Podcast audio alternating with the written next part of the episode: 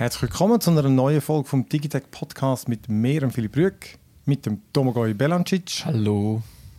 Ich hätte einfach fast Dominik gesagt, aber ich fand, du siehst einfach auch nicht aus wie ein Dominik. okay. Ah, okay. Ich nehme das als Kompliment.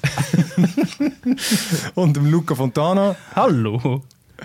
Und dem Samuel Buchmann. Hallo zusammen. Man weiß ja nie. Genau, Folge 140. Heute, reden wir, heute sind wir unter Strom und heute reden wir über Strom, und zwar über den Stromverbrauch. Jetzt geht so mit Fokus, wenn wir alle immer jetzt mehr im Homeoffice hocken, mehr zumindest immer noch.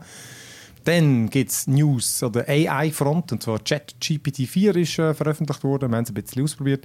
Google hat ebenfalls äh, neue Sachen vorgestellt im AI-Bereich und dann reden wir noch schön über die Silicon Valley Bank. Dort, äh, dort ist doch auch einiges passiert, wo drei Viertel von uns vermutlich nicht verstehen. Aber Samuel, der weiß es. das sehen wir dann. er hat gelobt, das so zu erklären, dass auch ich daraus komme. Weil du gesagt hast, du kommst nicht raus.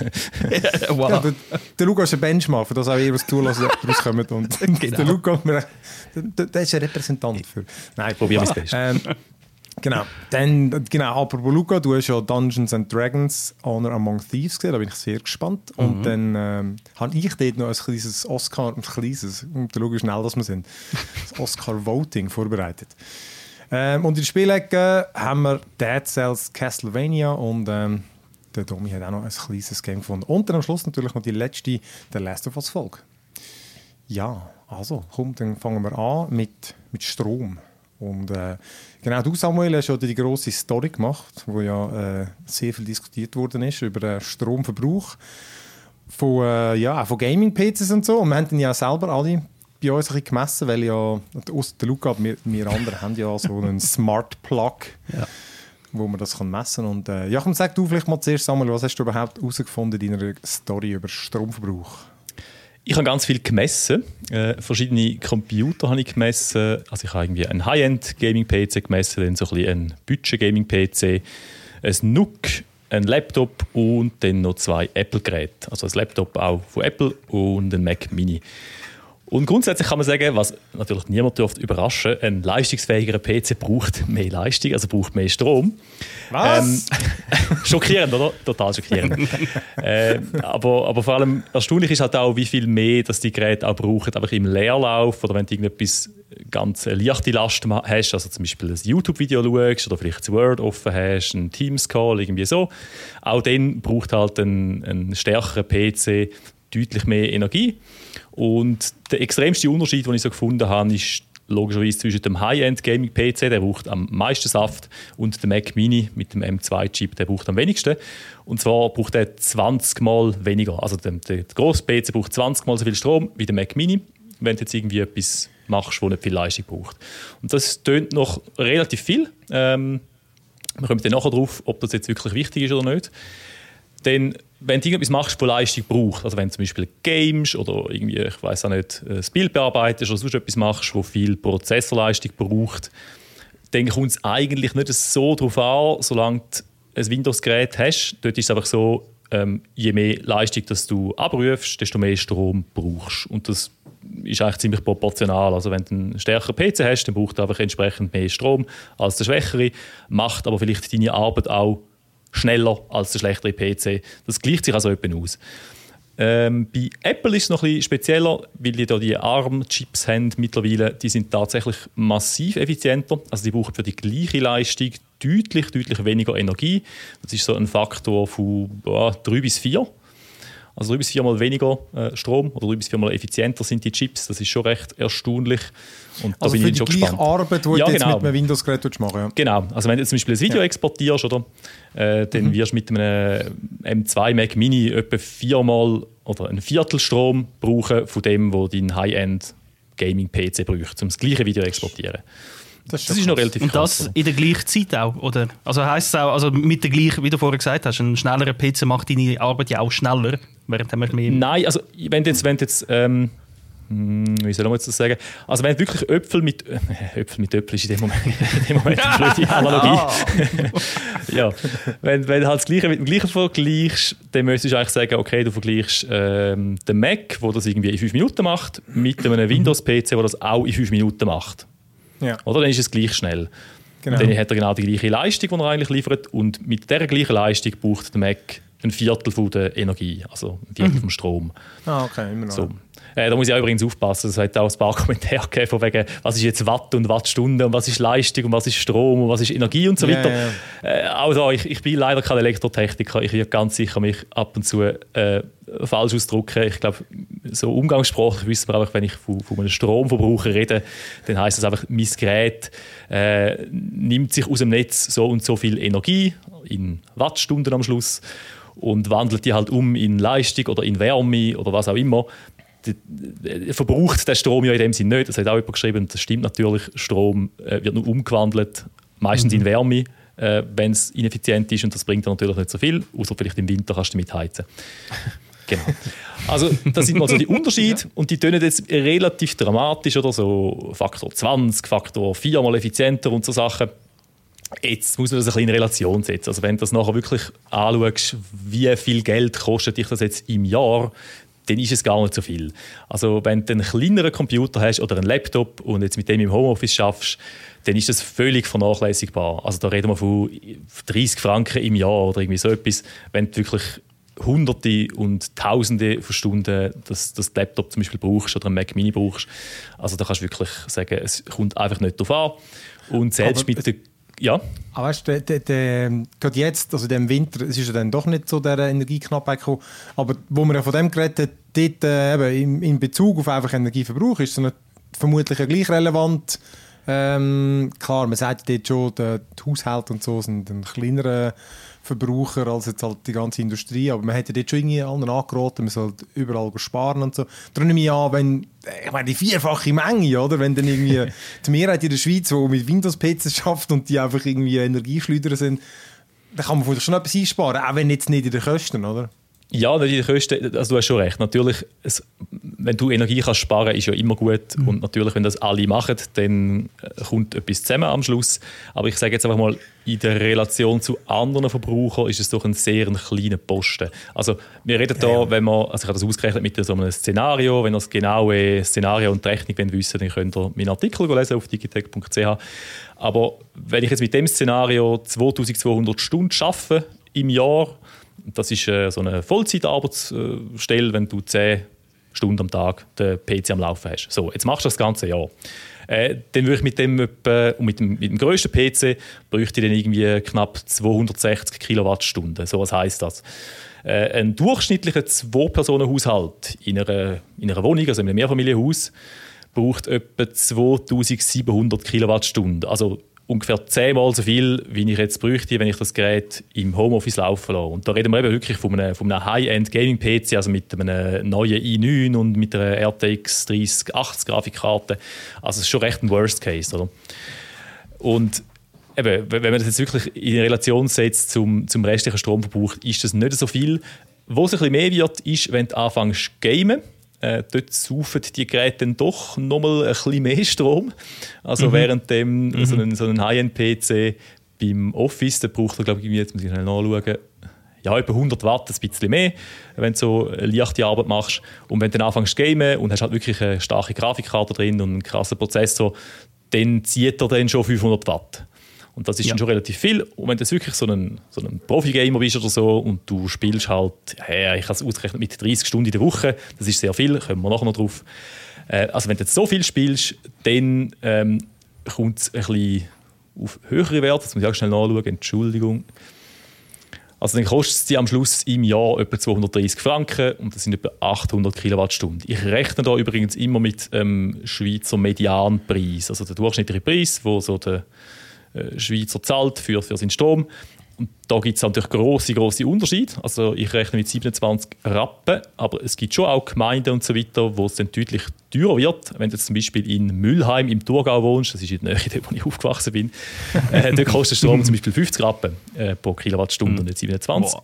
Also was das Doppelte. Und dann irgendwann kommst du dann schon mal so an in Grössenordnungen, in Dimensionen, wo du kannst sagen, mal, das merkst du vielleicht am Ende des Jahres. Also wenn du jetzt wirklich mhm. viel mhm. spielst und, und in, einer, in einer teuren Gemeinde wohnst, dann kann es schon sein, dass dich das so pro Jahr vielleicht 500 Franken kostet, im Extremfall. Oder? Für 30 Stunden pro Woche hast du gesagt ungefähr. Genau, eben, das ist wirklich ein extremes Szenario, muss man sagen. Und ich ja. komme dann nachher noch drauf, äh, auch selbst mit einem höheren Energiepreis. Und wenn es dann noch mehr wird steigen, sagen wir mal auf einen Franken oder so etwas, und du zahlst jetzt 1000 Franken im Jahr fürs Gaming, selbst dann ist Gaming noch ein super billiges Hobby. Also es ist mein, mein Fazit ist eigentlich am Schluss recht beruhigend. ja. Vor also, ist einfach der Strom die geringste, geringste Kosten ja, ja, Game, ja, eben, der PC eben. und Konsole. Mhm. Aber habe ich das richtig verstanden? Ähm, also so das Learning, wo ich den Artikel gelesen habe, für mich, wo ich ein bisschen gezogen habe, war, wenn ich äh, jetzt aufs Homeoffice bezogen, ob ich jetzt einen High-End-PC habe oder einen Mid-Range-Entry-Laptop, keine Ahnung was, um meine Homeoffice-Arbeit machen, am Ende des Jahres, du siehst, also du kannst schon messen, doch der, der High-End-PC zieht mehr Energie, deutlich mehr Energie, aber am Ende des Jahres, wenn du es aufs Portemonnaie ausrechnest, ist der Unterschied gar nicht mal so groß beim Homeoffice. Genau. genau. Und also in dem Szenario, das ich ausgerechnet habe, ist es ja. etwa 60 Franken Unterschied. Voilà, oder? 60 Franken. Also ja. wie so, oh nein, ähm, eigentlich kann ich äh, bei meinem nächsten Lohngespräch äh, Taktik gehen und sagen, hey, ich mache so viel Homeoffice-Time und muss den ganzen Strom zahlen und du machst es mir jetzt eigentlich alles zunichte. das war bei mir leider auch ein bisschen enttäuscht, das habe ich nicht gedacht. Aber das, äh, Gut, aber vergiss nicht, nicht Kaffeekosten, Luca, weißt du, die exponentiell gestiegen sind, oder? Und beim Gaming hingegen ist der Unterschied, also ja gut, beim Game, was soll ich sagen, ob ich Game im Büro oder Game daheim. ja, nein, nein beim, äh, Gaming ist es natürlich so, auch dort hast du schon, ist es schon so, der Unterschied ist ja groß, ob du jetzt an einem Laptop games in voller Leistung oder an einem High-End-PC. Mhm. Natürlich braucht der, der große PC mehr Strom, aber entsprechend mhm. hast du halt auch mehr FPS. Also dort mhm. ist es wirklich so, du brauchst mehr Energie, aber du kommst auch entsprechend mehr über dafür. Jetzt auch da mhm. wieder äh, die Ausnahme wäre, wenn jetzt du an einem, an einem Apple, an einem Mac würdest spielen dort ist auch Grafikkarte ist auch etwa dreimal effizienter. Das heißt, du bräuchtest wirklich für die gleichen Frames aber dort ist ganz schwierig zu vergleichen, weil man hat wenig Benchmark-Games, die du überhaupt kannst laufen lassen und so weiter. Aber ich sage jetzt mal, in der Tendenz bräuchtest du dort massiv weniger Strom für die gleiche Leistung.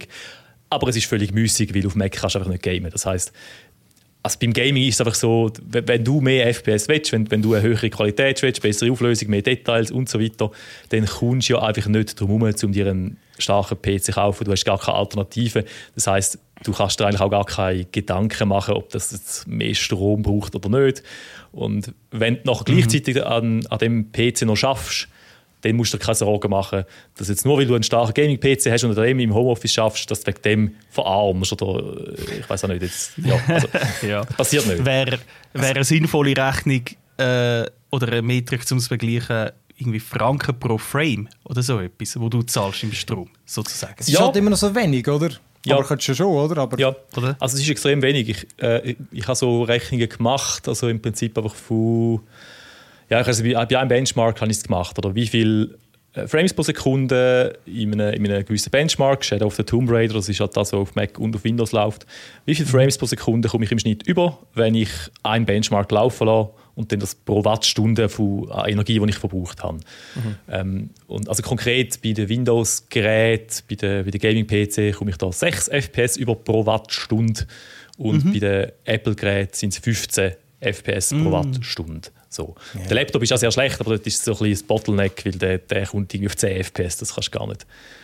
Kannst du eh nicht ernst nehmen. ja.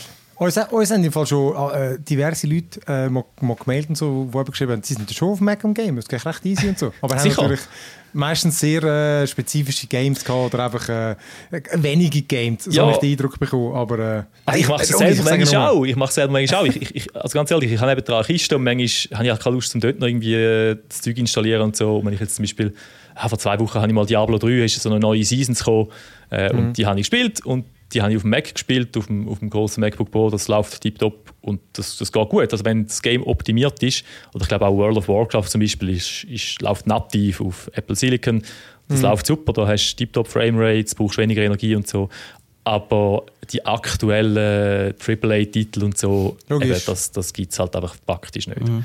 Gibt es eigentlich einen Grund dafür, dass Apple im Moment, weil eigentlich, wenn du so hörst, das ist ja, also von diesen Zahlen, der Prozessor von Apple müsste eigentlich in meinem Kopf, in meiner beschränkten Theorie ein Traum sein, oder? Uh, effizient und trotzdem leistungsfähig. Warum tut man nicht Games besser für Apple portieren oder entwickeln? Also ich glaube, es ist für die Entwickler wahnsinnig aufwendig, um das portieren auf, auf ihre, äh, wie heißt das so, API, also auf, auf, auf die Grafiksysteme und Apple forciert es glaube auch nicht, mutmaßlich sage ich jetzt mal, mhm.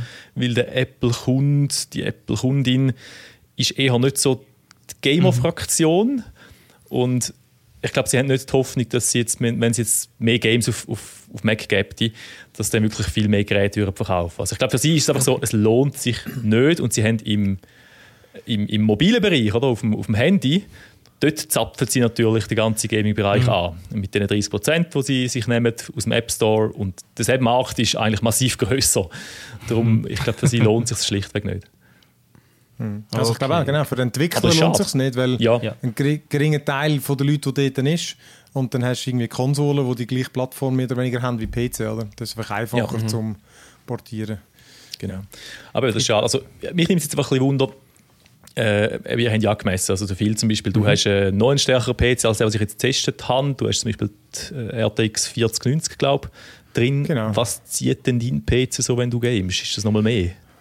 Genau. Aber erstens, ich muss mal kurz eine Warnung geben. Mir kommt, glaube ich, in 10 Minuten kommt bei mir eine Erdenlieferung, wo ich dann kurz muss, äh, wo wir vielleicht ein kurzes Päuschen machen. Seltene Erde, oder was? ja, genau. Seltene Erde, Seltene genau. Erde, wo noch ein Kind könnt gehen, nach äh, Diamanten graben und so. äh, noch oh Smartphone-Teile. Nein, für, genau, für unsere Hochbeete äh, kommt äh, der Kompost kommt heute. Oh. Und ich muss die Blachen anlegen. Drum, genau. Aber äh, Genau, ich habe das gemessen. Ich habe auch einen Smart Plug, den ich da eingesteckt habe. Und ich habe einen. Äh, eben, jetzt habe ich zum Beispiel alles dran. Also auch irgendwie das, äh, das Mischpult und die Boxen und der Fernseher und das Licht und der PC. Und äh, genau, der zieht. Also, ich, meine, ich kann es gerade jetzt schauen. Jetzt zum Beispiel, was zeigt es mir an? Ich habe den, ich habe den, wie heißt der? Der gleiche, den du hast, Tommy. Der Wi-Fi, äh, also vom Maestrom. Ja. Ja, genau der zeigt so nicht so wie, wie live. Ich habe das Gefühl, er ist ein bisschen verzögert. Ja, ja, aber jetzt ja. zum Beispiel 360 Watt zeigt es mir jetzt an. Das ist noch relativ viel, für das du jetzt im Game bist. Ja. ja. Ich habe halt noch keine Ahnung, wie viel die, die, das äh, Ringlight noch zieht. Mhm. Beim, ähm, was habe ich jetzt da gehabt? Hey, im Fall im, im Idle-Ding ist es noch schwierig gewesen. Dort habe ich zum Teil 270 Watt gehabt, wenn er schon ein bisschen läuft, oder? Wahrscheinlich Feinstrophen sind, dann zieht er 270 Watt.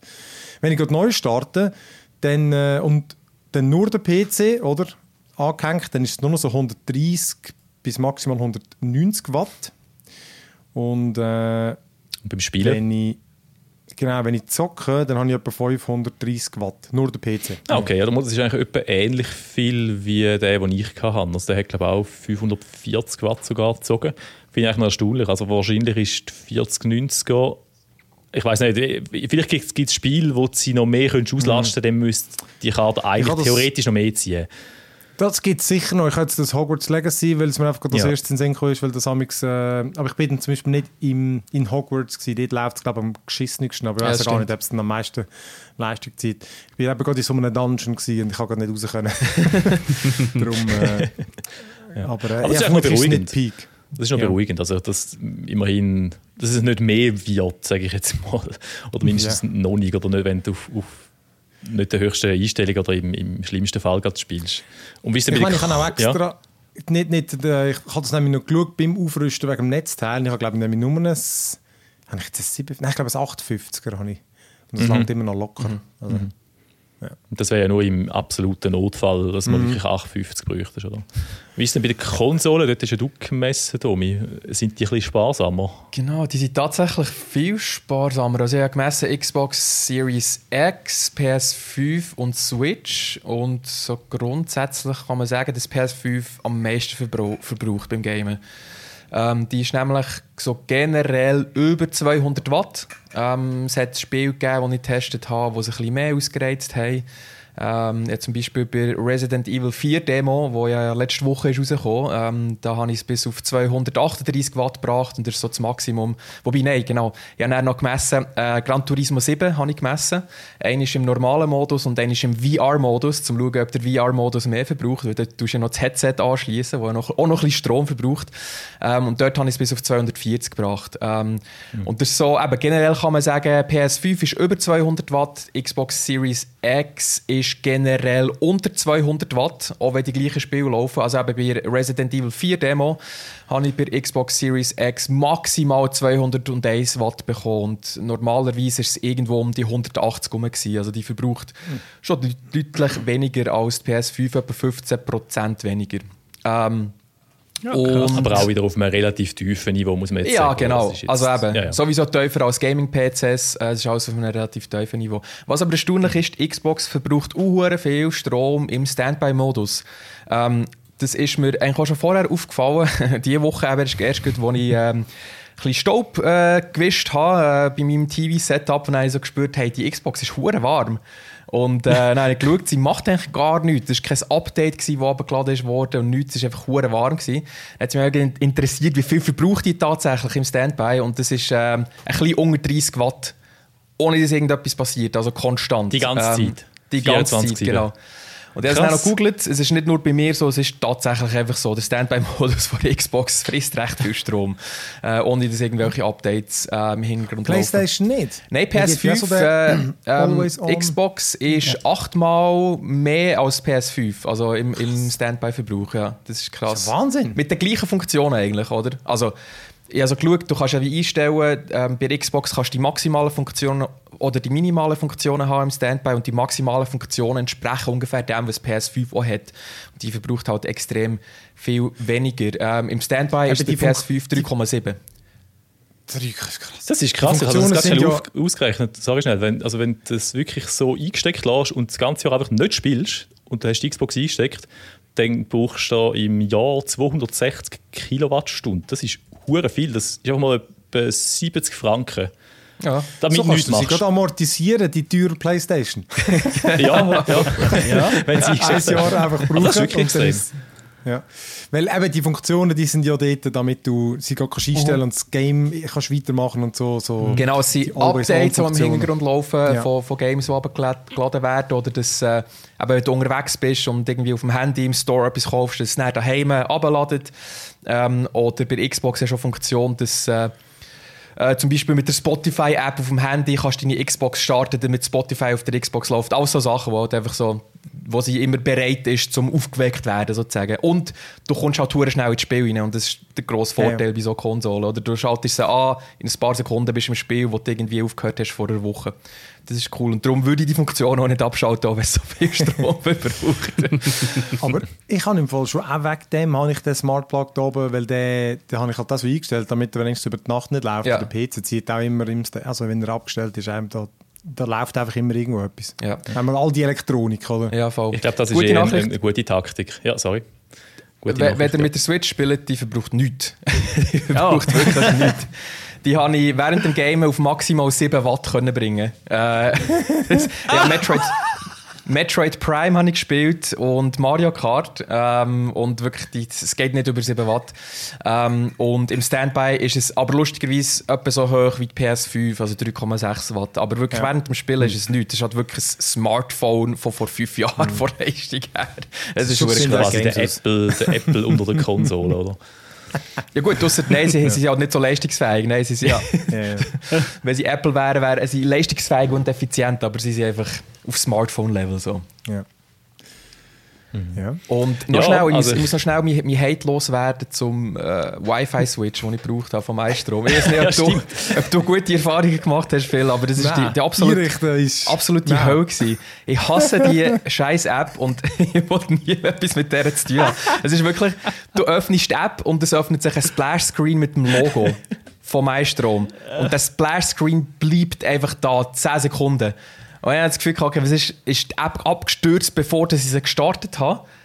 Und dann habe ich wirklich Force Close ein paar Mal, aber es hat sich nichts verändert. Und dann habe ich mal laufen und dann, nach 10 Sekunden bin ich mal in die App reingekommen. das ist wirklich ja. Nein, gut, das, nein, das habe ich nicht, nicht. so lange. Aber ich finde, ich kann es einrichten mit den bis sie es mit dem Netzwerk verbunden ja. haben, da mag ich mich erinnern, das ist damals irgendwie mega mühsam. Genau. Dann drückst du wieder irgendwie und dann geht es wieder nicht. Und das ist wenn es mal laufen, ist okay. Ja. Genau, ähm, wenn es läuft, ist super gegangen. Ja. Und beim, für das Einrichten vom Wi-Fi-Switch, ähm, nach dem Splash-Screen hast du so einen riesen Button, wo, wo das Plus drauf steht und es steht «Neues Gerät einrichten». Aber der Button macht nichts. der, der funktioniert nicht. du musst ins Hamburger-Menü oben links gehen und dort auf «Neues Gerät einrichten» klicken und dann funktioniert es, ja.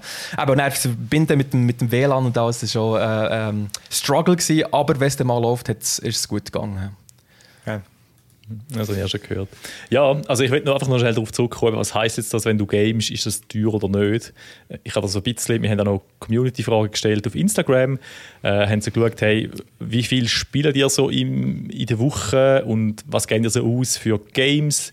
Und die meisten spielen eigentlich so, ja, im Schnitt wahrscheinlich etwa 10 bis 15 Stunden in der Woche und gehen, ja, 100 bis 500 Franken aus für Games. Also das sind so die grössten ähm, die, die, Mehrheit ist das gewesen.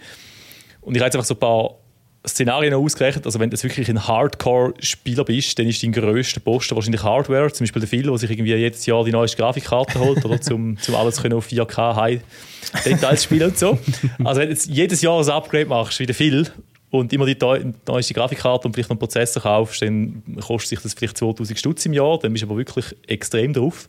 Äh, dann noch der Strom, eben, wenn du jetzt in im Thurgau wohnst, in Mülheim und du spielst wahnsinnig viel pro, pro musst, Woche. musst vor allem hure viel spielen, weil es muss sonst nicht Richtig, gibt, richtig, es ist genau so. Dann kostet es vielleicht 500 Franken im Jahr und Games nochmal 500 Stutz im Jahr.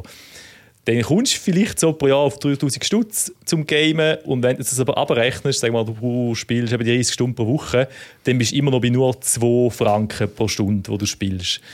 Und wenn du weniger Hardcore-Gamer bist, dann wirst du wahrscheinlich weniger Hardware kaufen, dafür auch weniger spielen. Also es wird immer etwa so zwischen den 1 bis 2 Franken pro Stunde Gamen wird es etwa bleiben. Konsolen sind wahrscheinlich noch ein bisschen günstiger.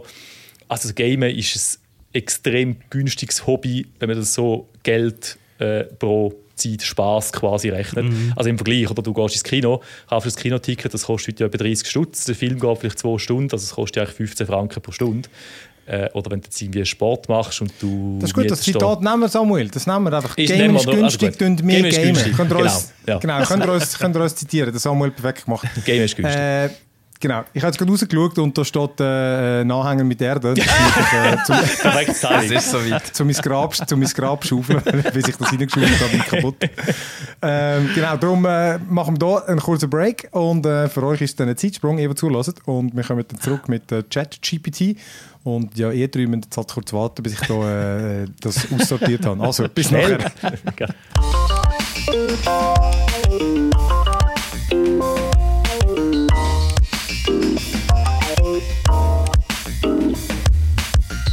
So, ich bin fertig. Zurück vom, vom Erde liefern lassen. Äh, noch nicht schaufeln, äh, das kommt dann noch. Aber äh, genau, dann, äh, ich bin jetzt geerdet. Ich kann mir geerdet wieder weitermachen. Und gleich ein bisschen außer Atem. ich bin schnell drauf gerannt einfach. äh, genau. Ja, du hättest übrigens noch gut eingerenkt in unsere enge Einfahrt mit seinem Anhänger. Also das, ich wüsste nicht, ob ich das noch hätte können. Das sind aber Profis. Äh, ja, der, hat wirklich den Raum ausgereizt. ja, ähm, komm, dann ChatGPT 4. Äh, der neueste, die neueste Version von ChatGPT hat, äh, hat OpenAI die Woche vorgestellt und veröffentlicht zuerst nur hinter äh, Paywall, wo man 20 Stutz hätte müssen zahlen, wo wir irgendwie nicht reingekommen sind, aber dann irgendwie einen halben Tag später ist dann doch irgendwie äh, für alle ausgerollt worden und ähm, dort, ich habe das Gefühl, in jeder Version wird immer extrem viel erwartet. Oder, oder wenn du so die, die, die Vorschau liest, dann hat man das Gefühl, jetzt wird es der nächste Quantensprung. Und äh, OpenAI entschärft da immer ein bisschen wieder. Aber es hat trotzdem hat schon ein paar spannende neue Sachen drin. Wir haben sie auch ausprobieren ähm, was beinhaltet es maßgeblich? Also es ist jetzt multimodal. Das bedeutet, dass es neben Text eben jetzt auch Bilder kann erkennen. Es kann keine Bilder erzeugen. Mhm. Also es ist kein Bildgenerator wie äh, Midjourney oder wie heißt der andere? DALI. Das ja. ist glaube ich ja, das genau. Kleine, DALI, DALI 2 ja. oder so. Ja, genau, das kann es nicht. Es kann einfach Bilder ähm, aufnehmen und darauf reagieren, aber auch das, man kann noch nicht Bilder einfach reinposten, oder? Das haben die auch nicht angebracht, oder? Nein. Man kann nicht einfach Bilder hochladen. Ja. Nein, ich glaube, das haben sie angekündigt. Das ist aber noch nicht voll integriert. Ja. Also ich habe es Genau, ich es nicht sie- ausprobiert. Ja. Ich habe aber gelesen aus den Comments der Leute, dass es, du kannst es einfach verlinken, also du kannst den Link zu einem Bild einfügen und dir Ah, okay. erklären lassen, was, was es hat auf dem Bild. Das geht. Aber das Bild selber irgendwie drop, äh, copy, oder sagen wir das? Sorry, äh, drop Copy-Paste, ja. Copy paste. Äh, Genau, weil was sie gezeigt haben bei dem, bei dem äh, wo sie es vorgestellt haben in ihrem Video, dort siehst du einfach, wie er so eine handgeschriebene Notizen von einer Webseite, irgendeine Joke-Webseite, also wirklich, das sind vier Zeilen, also ganz, ganz wenig Infos. Das fotografiert er dann und dann im Video, also wirklich, du, schaust ihm dann einfach eine Minute zu, wenn er aufs Handy schaut und irgendwie auf Discord auflädt, also sie haben auch einen Workaround, also es war irgendwie auch komisch gewesen. Und jedenfalls aus dem macht es dann eine Webseite, also respektive du siehst dann, es macht noch einen Code daraus. Und aus, Also- sorry, aus was macht es einen Code? aus Text, also weißt, es hat wirklich, er hat einfach einen Fresszettel, wo er so ein paar Notizen draufgeschrieben hat, was er äh, will eine Webseite, eine Joke-Webseite mit, also weißt, Ah, krass. Stichwortmäßig. Oder? Okay. Das hat er gefüttert und das nachher reingelesen und dann hat aus dem irgendwie ein, ein Ding interpretiert. Du keine Ahnung, wie brauchbar. Er, er hat dann nicht irgendwie die Webseite gezeigt. Aber einfach, das, das ist das, soll sie können, dann irgendwann ist, oder? Also, äh, aus den Sachen etwas interpretieren. Und ähm, ich, ich finde eben die Beispiele eigentlich, dann kann, man, kann ich ehrlich gesagt am meisten anfangen. äh, die New York Times hat auch so ein Beispiel gemacht. Sie haben äh, einen Kühlschrank gefüttert und dann gesagt, jetzt tun wir ein paar Rezeptvorschläge bringen.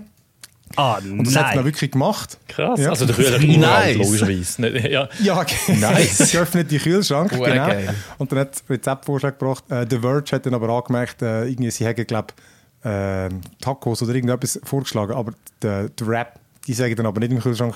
Ah, Also, also Doch äh, noch nicht ganz ganz. korrekt ist es offenbar auch nicht. Und genau, das andere, neben den Bildern, oder, es kann jetzt aber einfach viel mehr äh, Text aufnehmen. Da- Das, das wird irgendwie so in Tokens angegeben. Und bisher, also in ChatGPT 3, das hat irgendwie 100 Tokens, wo es halt wie, das kann es wie so im, im auf eine Art, ich glaube, man kann sich so ein Kurzzeitgedächtnis vorstellen. Oder? Das kann es einfach erfassen. Und das entspricht etwa 75 Wörter. Und neu kann es 4000 Tokens, also das sind, äh, nein, jetzt ist eben ChatGPT 3. ChatGPT 3 beherrscht äh, 3000 äh, Wörter. Genau, sorry, drei- man kann sagen es auch in Wörtern. 3000 Wörter und das 4 beherrscht 25.000 Wörter. Wow, das ist schon ein recht krasser Sprung. Ja? Ja. Und, und dort haben sie eben auch in einem Beispiel haben sie es gefüttert mit so einer 16-seitigen Steuererklärung. Und das hat dann wirklich, der, das, du musst zahlen, deinen, deinen Steuerbetrag inklusive so der verschiedenen Paragraphen sie dir können ausgeben Also das ist super. Ich habe es jetzt zwar das Jahr schon gemacht, aber das nächste Jahr mache ich das mit ChatGPT Absolut. 5 oder so. Oh, was falsch Ja, ist. ja, ja. Immerhin muss ich es nicht machen. Nein, ich habe immer, Genau, wollen, ich habe immer schon wollen, dass Microsoft all meine Steuerdaten hat und äh, genau weiß, oder? Und was ich kann. wenn, du- Und wenn du die Steuerbehörde anläutest, kannst du auch, hast du auch den Schuldigen für deinen Steuerbetrug. Ja, so, Ja, kannst du äh, auf Microsoft kannst du gerade zahlen. Direkt. Das gehört zum. Service, genau. Ja, genau. Ja, und es, und es versteht wirklich auch Bilder. Es hatte das ein Bild gehabt, wo die, äh, so aus Chicken Nuggets wie eine Weltkarte. Und das kannst du dann interpretieren. Es kann dann, also weißt, du, kann sagen, warum das ein Witz ist. Also weißt du, dass es eben halt so und so aussieht. Das kann der Also Memes es- erklären in dem Sinne. Geil. Ja, genau. Es ist gut für, für alte Leute wie uns, die Memes nicht checken. Wieso ist das Meme lustig? ja, stimmt. Ähm, und äh, genau, das wird, das wird ja auch schon das Lustige jetzt, oder? Das sind jetzt so die Demos gewesen, aber es wird ja wirklich schon eingesetzt, ChatGPT 4. Und äh, natürlich äh, allen voran in Bing, in der Suche von Microsoft. Die haben das einfach schon drin gehabt. Ähm, zu dem vielleicht später, weil man das ja, eben, das ist das, was wir auch ausprobieren können. Äh, was ich aber auch noch spannend gefunden habe, es ist so in Khan Academy, also so ein äh, Learning Tool, dort wird das eingesetzt, aber auch in Duolingo. Und die gibt es bis jetzt äh, in zwei Bereichen, wird das dort gebraucht. Und zum einen, dass es äh, dir erklärt, wenn du einen Fehler gemacht hast, kannst du dir einfach jetzt besser erklären, warum. Also das du ist das. Sprachlernprogramm, gell? Genau, sorry. das Genau. Duolingo, ja, Duolingo kann man Sprache lernen am äh, PC oder am Handy. Und äh, es kann auch Rollenspiel machen. Also weißt, du, so in, dass du in Situationen, weißt, im Restaurant oder so, kannst äh, die Sprache einsetzen. Und das finde ich schon recht geil. Das beherrscht aber jetzt erst auf Französisch und Spanisch. Und aber äh, das finde ich mal das prakt praktisches Beispiel, wo man sich vorstellen kann, dass es etwas bringt. Habe ich- Wie gesagt, wir haben das zusammen nicht ausprobiert. Hey, bei Duolingo die haben in dem Fall Kooperation mit denen, ähnlich wie das Microsoft jetzt in Bing integriert hat. Oder, also, Genau, das, über die Schnittstelle einfach, äh, weil genau das äh, neben dem, dass du es privat kannst brauchen, wenn sie so vor allem der Industrie zugänglich machen, mhm. da gibt es eine Schnittstelle und dann kannst du das implementieren. Ähm, eben zu dem muss man einfach sagen, es macht immer noch Fehler, es gibt diverse Beispiele wieder von falschen Antworten und so. Und eben, wir haben jetzt eben, also oder, oder alle von uns, einfach das Bing wieder mal ausprobiert. Ja.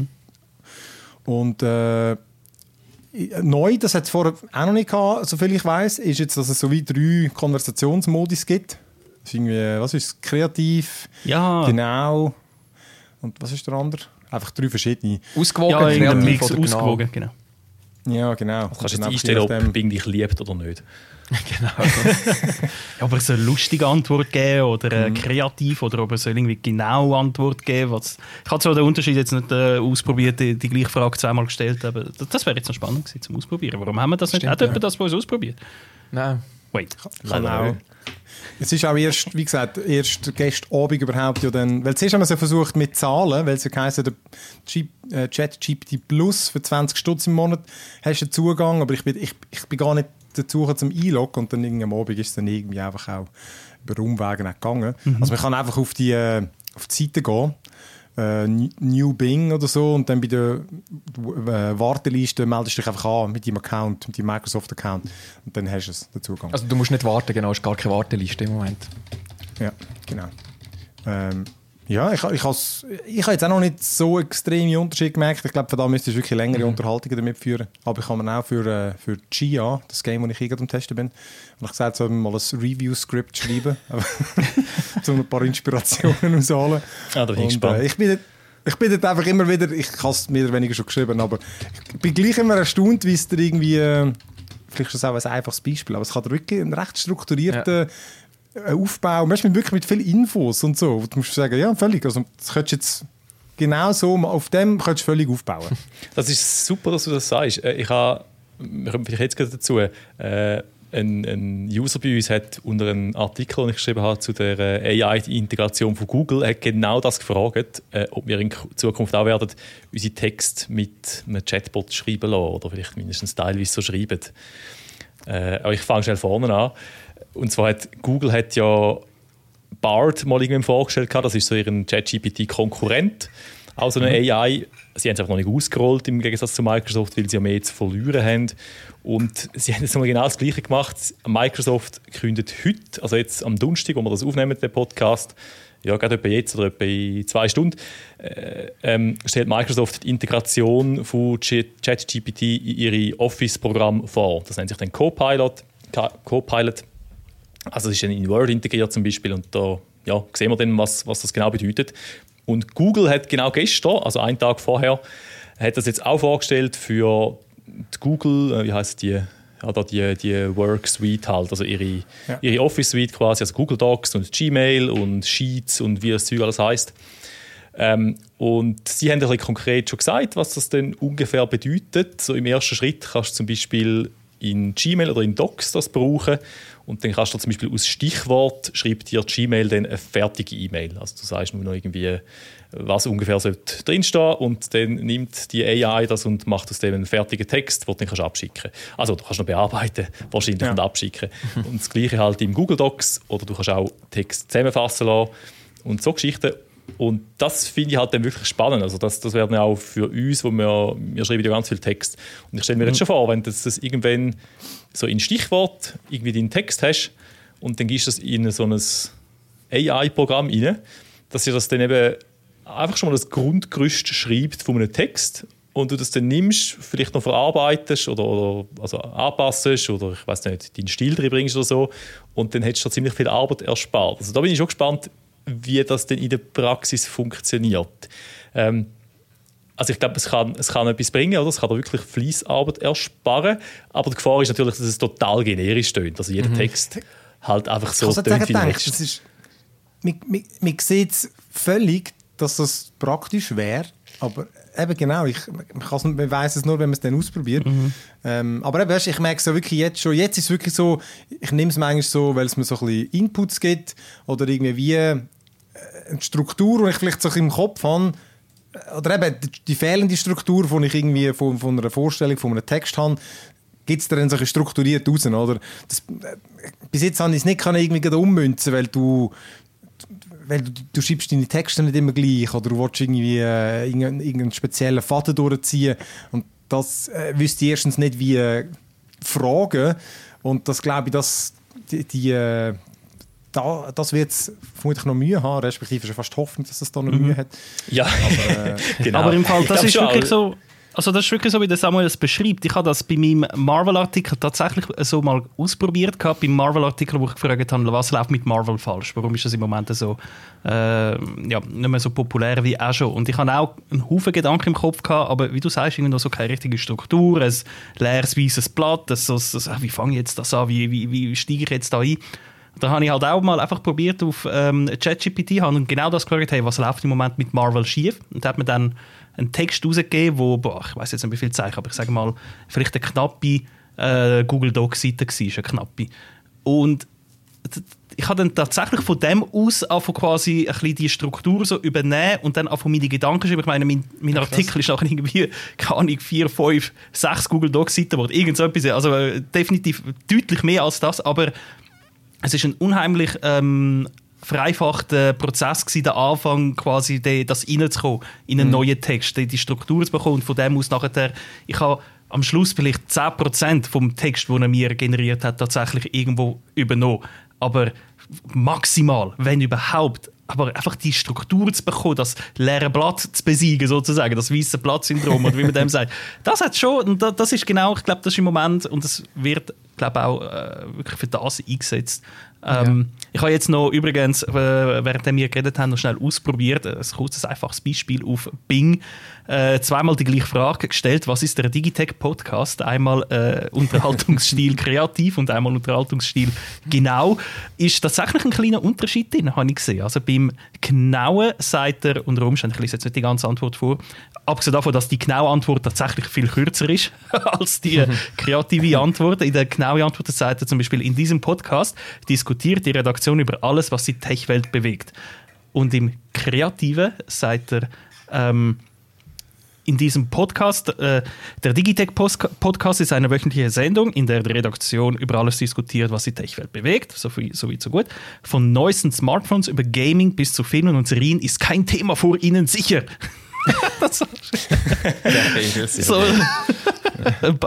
ja, also, also nicht im Fall mehr, dass irgendwo in der Podcast-Beschreibung drin haben. Das erste klingt so.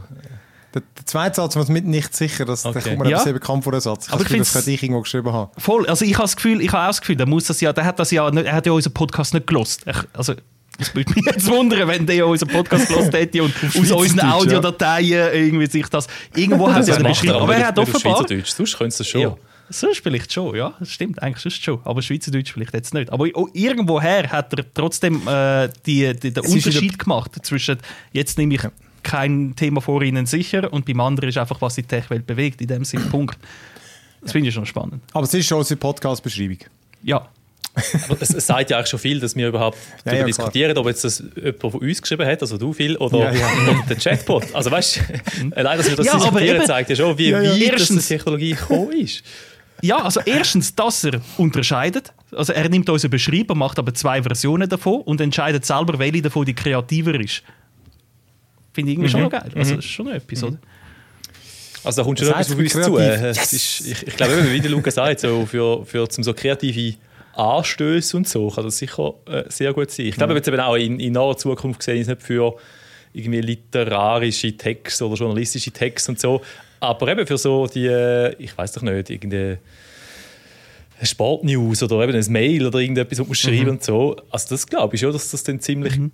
Genutzt wird. Die Frage ist einfach, was, was passiert denn? Oder? Also dann, mhm.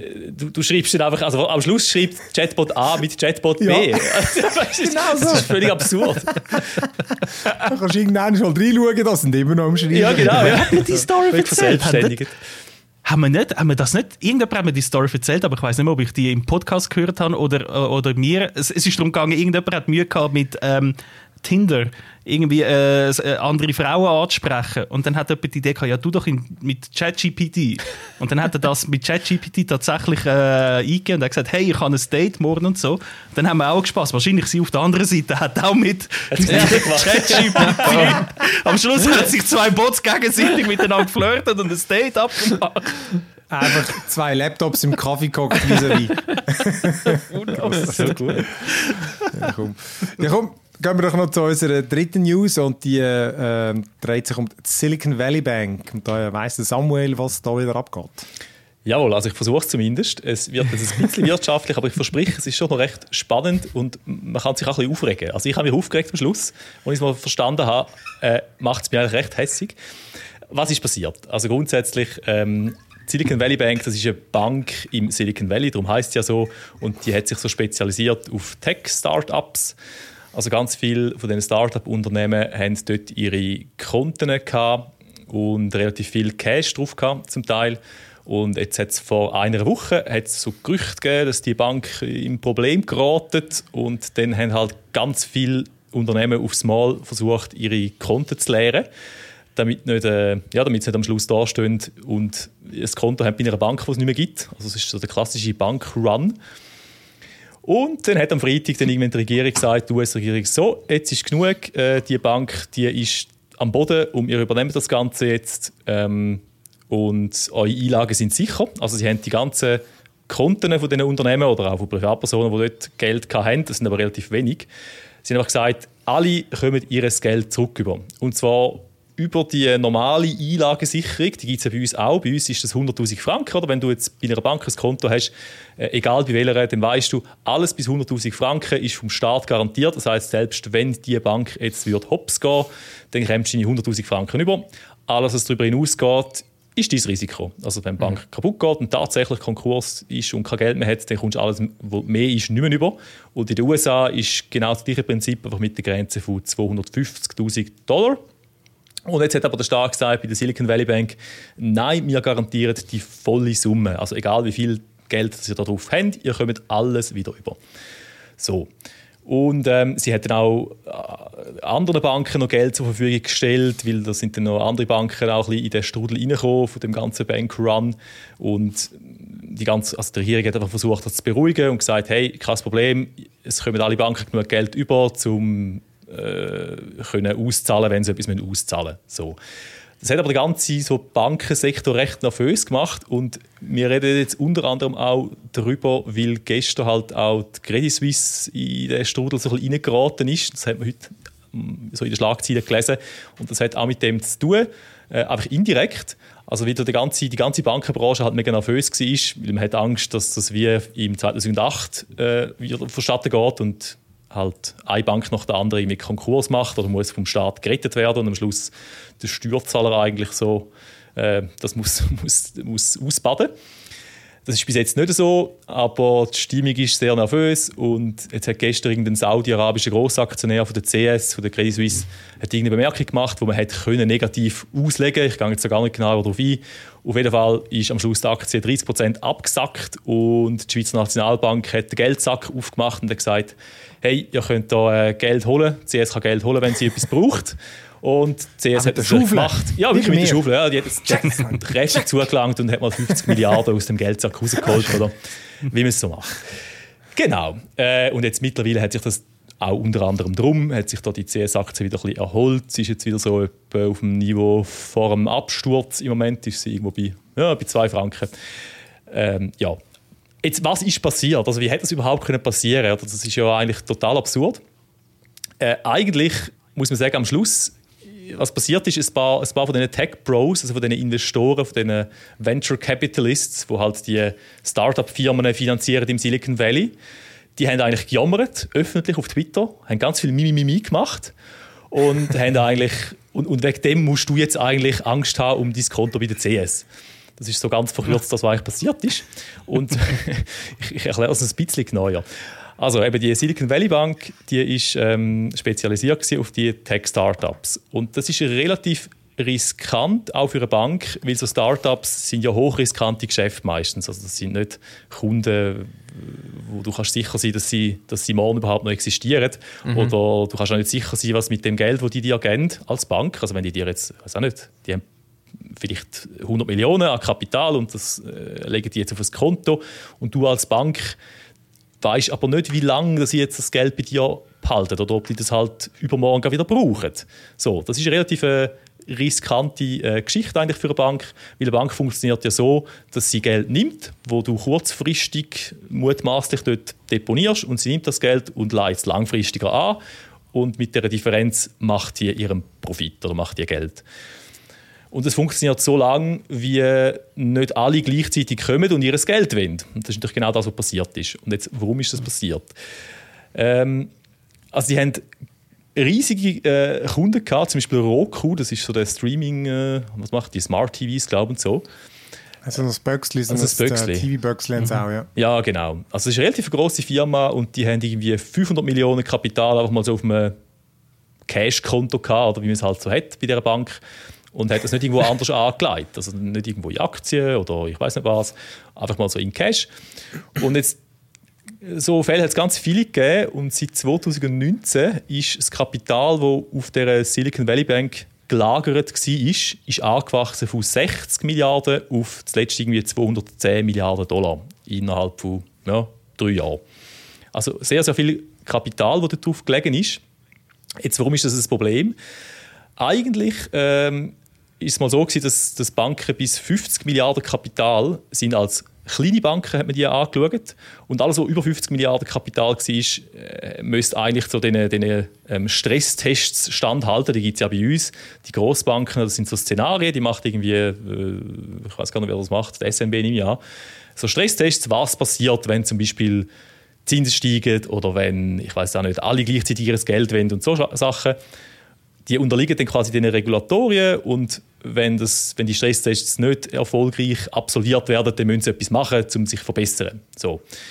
Und äh, die Silicon Valley Bank hat aber recht erfolgreich lobbyiert, um die Grenze anzuheben auf 250 Milliarden Dollar.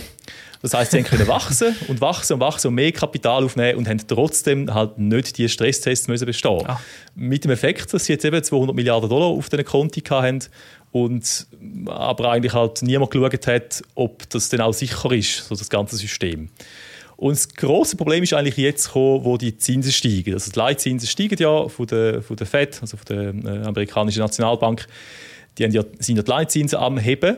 Und das Problem ist, dass die Silicon Valley Bank viel Staatsanleihen gekauft hat mit dem Geld, das sie hatten. Und Staatsanleihen, das sind so langfristige Anleihen, 20, 30 Jahre, die kaufst und kannst seit 20, 30 Jahren kommst das Geld wieder über. Und das ist, bringt mehr Geld, als wenn es einfach auf einem Konto liegen lässt, logischerweise, weil es langfristig angelegt ist und das ist alles okay. Ähm, aber wenn jetzt die Zinsen steigen, dann wird so ein Papier in dem Moment weniger wert. Weil wenn du das neu wirst kaufen mit höheren Zinsen, kommst du mehr dafür rüber. Das heißt, das Papier ist weniger wert. Ist nicht so wichtig, auf jeden Fall, sie verlieren Geld, wenn die Zinsen steigen. Und gleichzeitig, wenn die Zinsen steigen, kommen all die Startups, die dort ihre Konti haben, weniger Geld über. Weil jeder von diesen Venture Capitalisten, von diesen Geldgebern, die halt so Startups finanzieren, die ganzen riskanten Tech-Startups, die haben ja in der Boomzeit haben die quasi Geld nachgeschmissen bekommen. Oder auch jetzt, wenn du irgendwas mit AI machst, dann kommt sicher irgendjemand und, und steckt da so ein bisschen mhm. Geld äh, irgendwo an. so, so. Und jetzt, wenn aber die Zinsen steigen, dann ist plötzlich weniger Geld um, das Geld ist teurer und die Firmen und Venture Capitalists haben weniger Geld zum Verteilen. Und das hat den Effekt, dass ganz viele von diesen Firmen jetzt ihre Konten müssen anzapfen müssen. Das heißt, sie müssen ihr Geld holen von der Silicon Valley Bank. Und das Geld, das sie aber dort gelagert haben, das ist zu grossen Teil langfristig angelegt. Das heißt, mhm. es ist zwar mhm. theoretisch noch um, aber mhm. es ist nicht flüssig. So. Und das hat so dazu geführt, dass sie jetzt haben müssen ihre, anfangen, ihre, ihre Anleihen verkaufen, also die langfristigen Papiere. Und wenn du die jetzt verkaufst, dann gibt das mhm. große Verlust. So. Mhm. Und der grosse Fehler, den sie gemacht haben, ist, sie haben irgendwie 20 Milliarden, also extrem viel aufs Mal, so innerhalb von 24 Stunden verkauft. Und wenn du das siehst von außen, dann wirkt das extrem panisch. Dann hast du das Gefühl, mhm. oh shit, die, die verkaufen jetzt mit einem riesigen Verlust ihr Zeug, weil sie müssen verzweifelt sein mhm. Und das ist genau letzten Mittwoch passiert. Und dann hat es so viel ähm, von den Tech Pros gegeben, also die, die, Peter Thiel zum Beispiel mit seinem Founders Fund, das ist so einer der grössten, die dann gesagt haben, ah, wisst ihr was, das sieht sehr riskant aus, das sieht nach Panik aus, ich ziehe mein komplettes Kapital aus dieser Bank weg. Oh. Und nicht nur das, sondern die sind alle vernetzt. Die haben alle Twitter, die kennen sich alle, die reden. So. Und dann hat das nicht nur der Peter Thiel gemacht, sondern dann haben das noch ganz viele andere gemacht. Und das hat dann eigentlich genau zu dem geführt, zu dem Bankrun, dass nämlich alle gleichzeitig ihr Kapital haben wollen abziehen und das geht halt einfach nicht im Bankensystem. Aber wieso? So. Also, wenn sie das öffentlich kommunizieren, die wissen ja auch, was sie mit dem auslösen, oder? Also, ist es wie bewusst gemacht, dass das passiert, oder? Was ist die das Motivation ist eine gute Frage. Also, sie so? haben, ja, genau. Also, es ist eine gute Frage. Ich nehme jetzt mal an, hm, ich glaube nicht, dass sie das öffentlich so gemacht haben am Anfang, sondern okay. einfach aber, aber ich glaube, das wird dann auch ziemlich schnell öffentlich. Also wenn halt jemand anfängt, dann sehen das die anderen und dann sehen das auch kleinere Firmen und Anleger oder einfach, einfach Leute, die Geld dort haben und denken dann, oh shit, ich muss es auch jetzt möglichst schnell noch rausziehen. Ja. Das ist ein normaler Reflex, damit nicht ich der bin, der am Schluss das Geld nicht mehr ja, bekommt genau. oder währenddem alle anderen das schon rausgezogen haben. Aber es ist wie so eine selbsterfüllende Prophezeiung.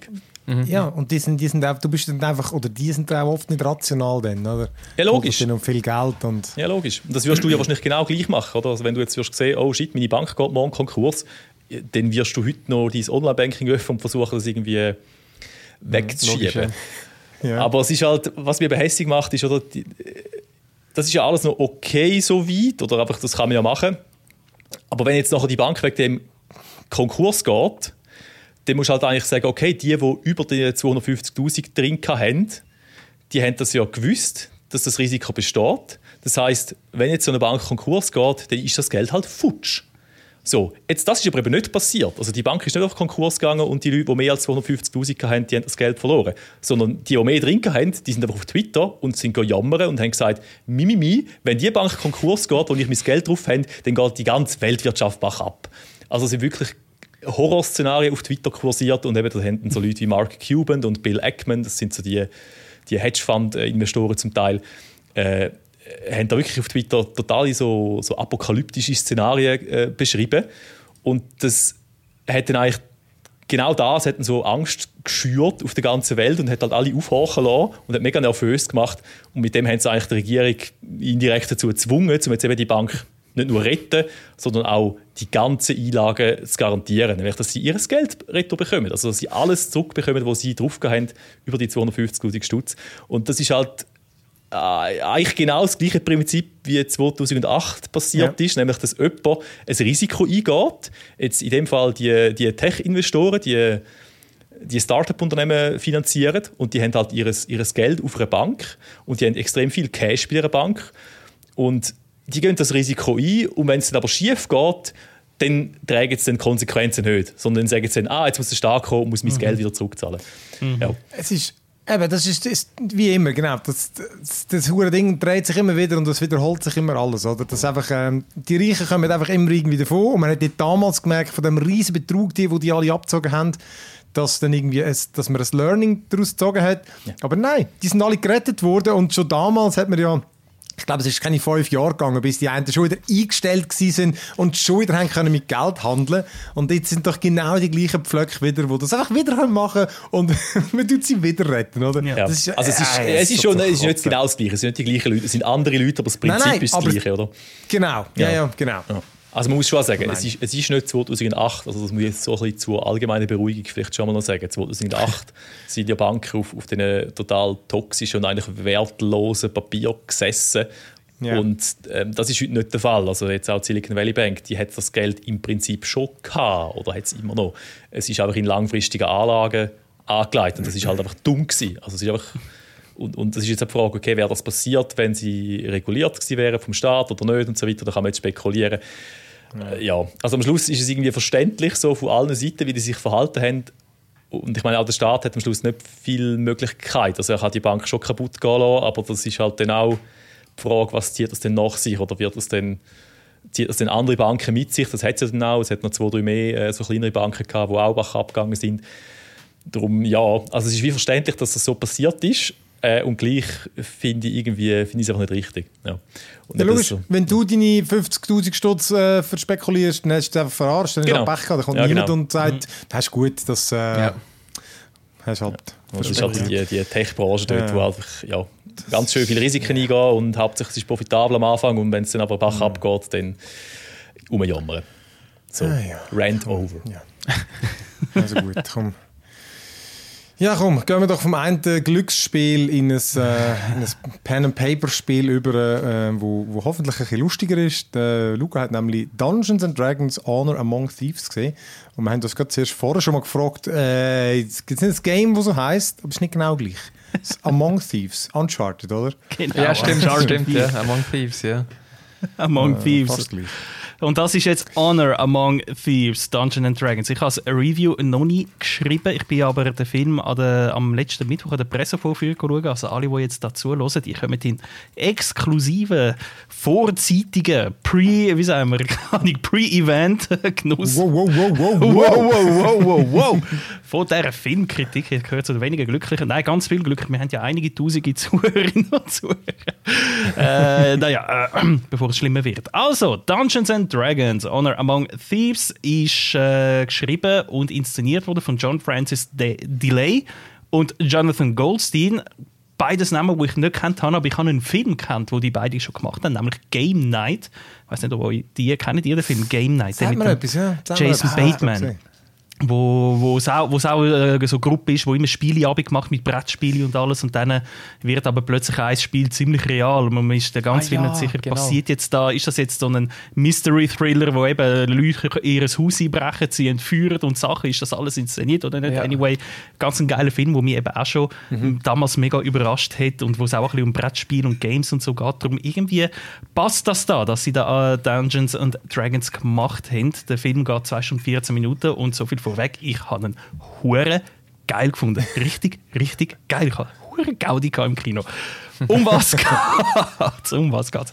Es geht um den Chris Pine. Er spielt, also sorry, der Chris Pine, der Schauspieler, er spielt den Edgen, so einen charmanten Harfner oder Barde sozusagen, der läuft immer mit, einem, ja, mit einer Gitarre rum und macht Musik. Und zusammen mit einer kunterbunt durchmischte Truppe, bestehend aus irgendwie Barbarin, Hexenmeister, Paladin, Druidin, sind sie auf einer Suche nach einem mächtigen Artefakt, nach einem mächtigen Relikt. Den brauchen sie nämlich, um wiederum in einen Tresor einzubrechen, der eben von Zauber geschützt wird. Und der Tresor, der gehört dem hinterlistigen Fürst äh, von Nevermore, nämlich dem Forge, gespielt von Hugh Grant.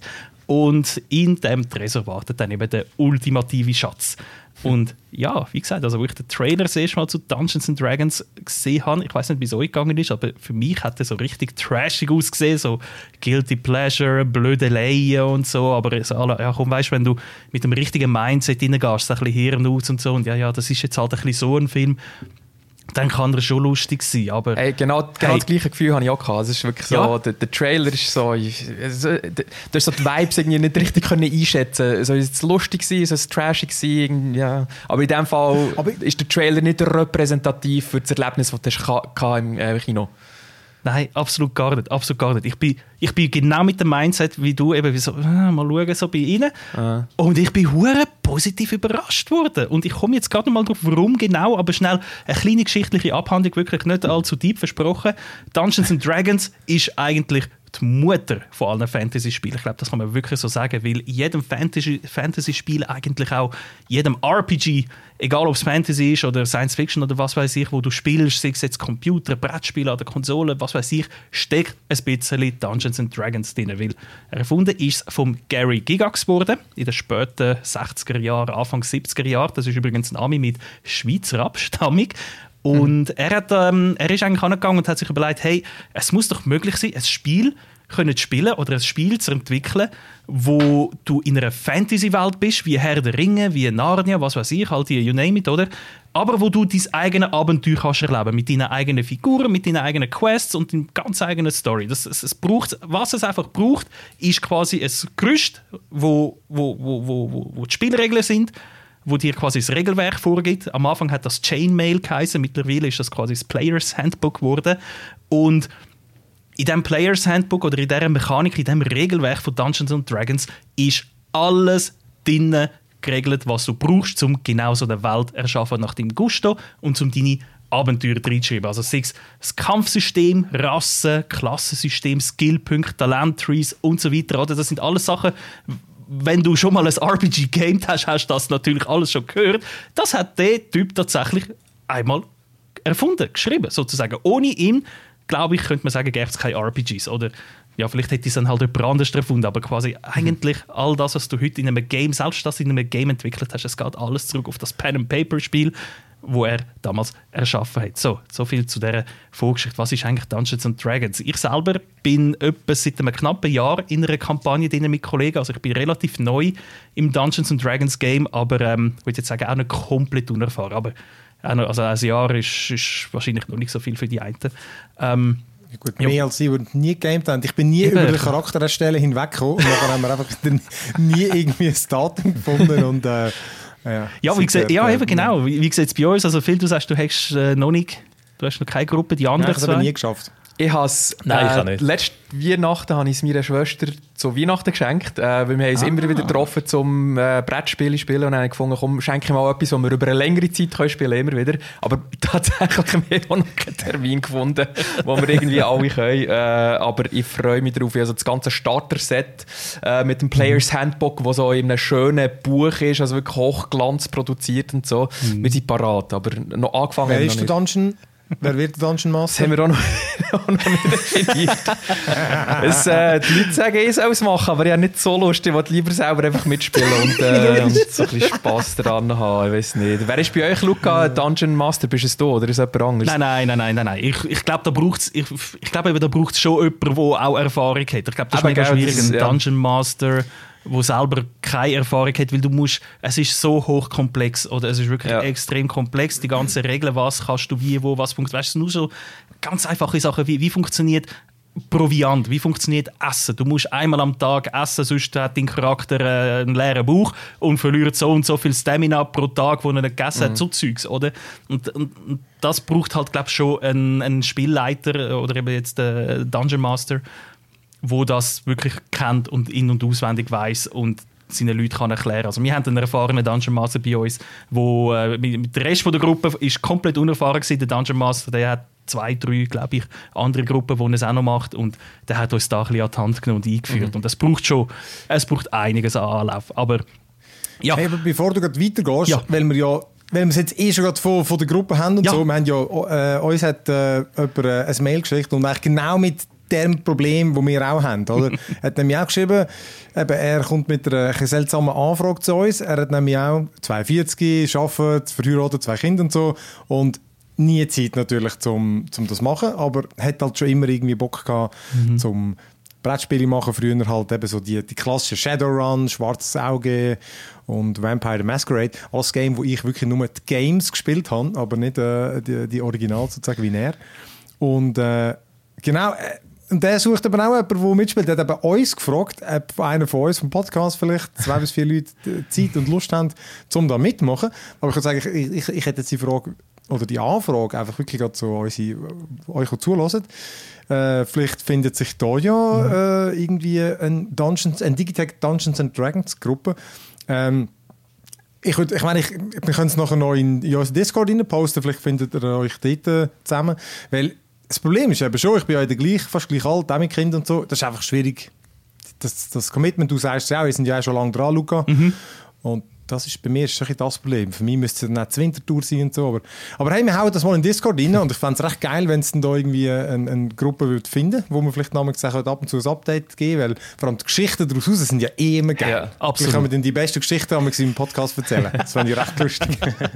absolut, ähm, kommt, absolut, ja. Aber, aber zurück zum Film. Warum, genau, warum ist er denn so geil? Genau, genau. Oder? Also, wie du gesagt hast, die geilsten Stories gibt es aus diesen D&D-Kampagnen. Kampagne heisst das einmal eben dann so eine, quasi eine Story, wo du spielst, wo dann aber über mehrere Wochen hinweg spielst. Und wo ich den Trailer gesehen habe, war zuerst ein bisschen meine Sorge, dass da eben, es wird ein bisschen viel rumblödelt und ein bisschen lustig und so. Aber müssen wir das nicht mit mehr Respekt behandeln? Das ist die Mutter von allen Fantasy-Spielen und so.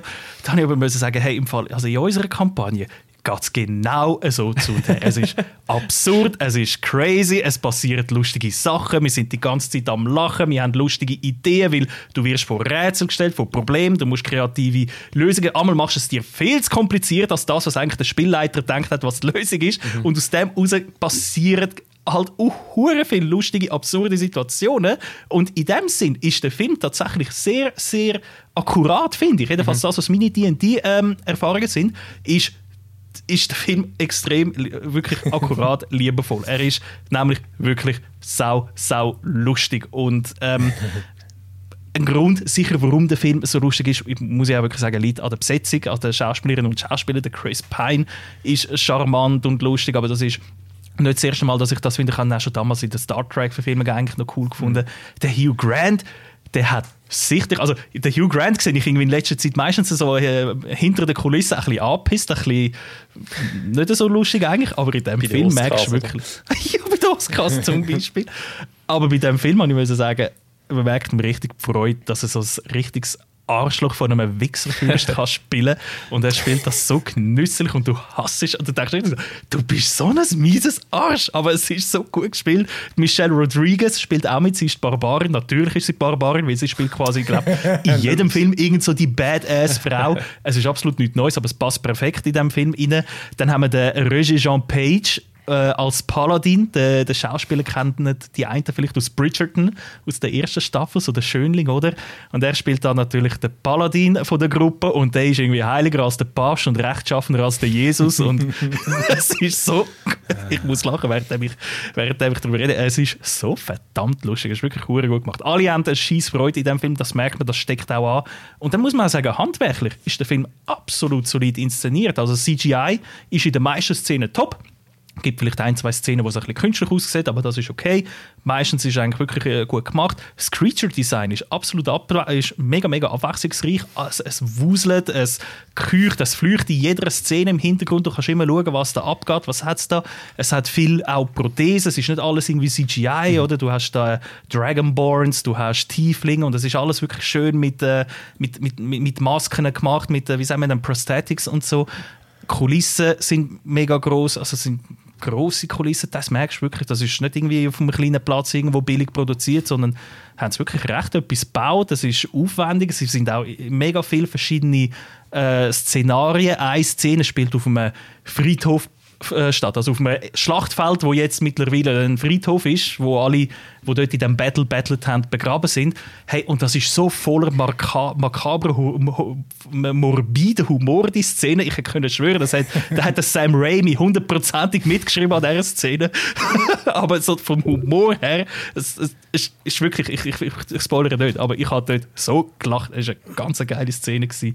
Ja, und auch hey. sonst einfach 100'000, sorry, ja, ich nur, nur schnell, die Prämisse vom, vom, vom Film ist auch nicht, dass die Leute Dungeons and Dragons spielen, sondern es ist eine echte Fantasy-Welt. Also, ja, ja, ja. Okay, okay, okay. Genau, genau, genau. Also es ist, es ist nicht irgendein, ein, ein, die Leute, sie spielen nicht Dungeons Dragons, ja. es ist wirklich einfach in der, es ist, ich, ich behaupte mal, es ist einfach die Kampagne, wo jetzt ja. äh, Honor Among Thieves heißt. Es könnte sein, ich könnte mir vorstellen, dass in einem neuen Dungeons and Dragons Film könntest du mit komplett anderen Schauspielern machen, mit einer komplett anderen Welt Aha. und Story und das ist dann die Kampagne dort. Weil so funktioniert Dungeons and Dragons. Es ist nicht aller Herr der Ringe, es spielt alles in Mittelerde und Ortschaften sind festgelegt, sondern jeder Dungeon mhm. Master mhm. kann seine eigene Welt erschaffen mit der eigenen. Und das hat es natürlich in dem Film auch. Hey, jedes Dorf hat irgendeinen mega äh, bedeutungsschwangeren Namen, wo sich keine Sau kann merken, so Nevermore, Wintermore, Relict of Bambalimba Bumbadums und so. Und das ist völlig.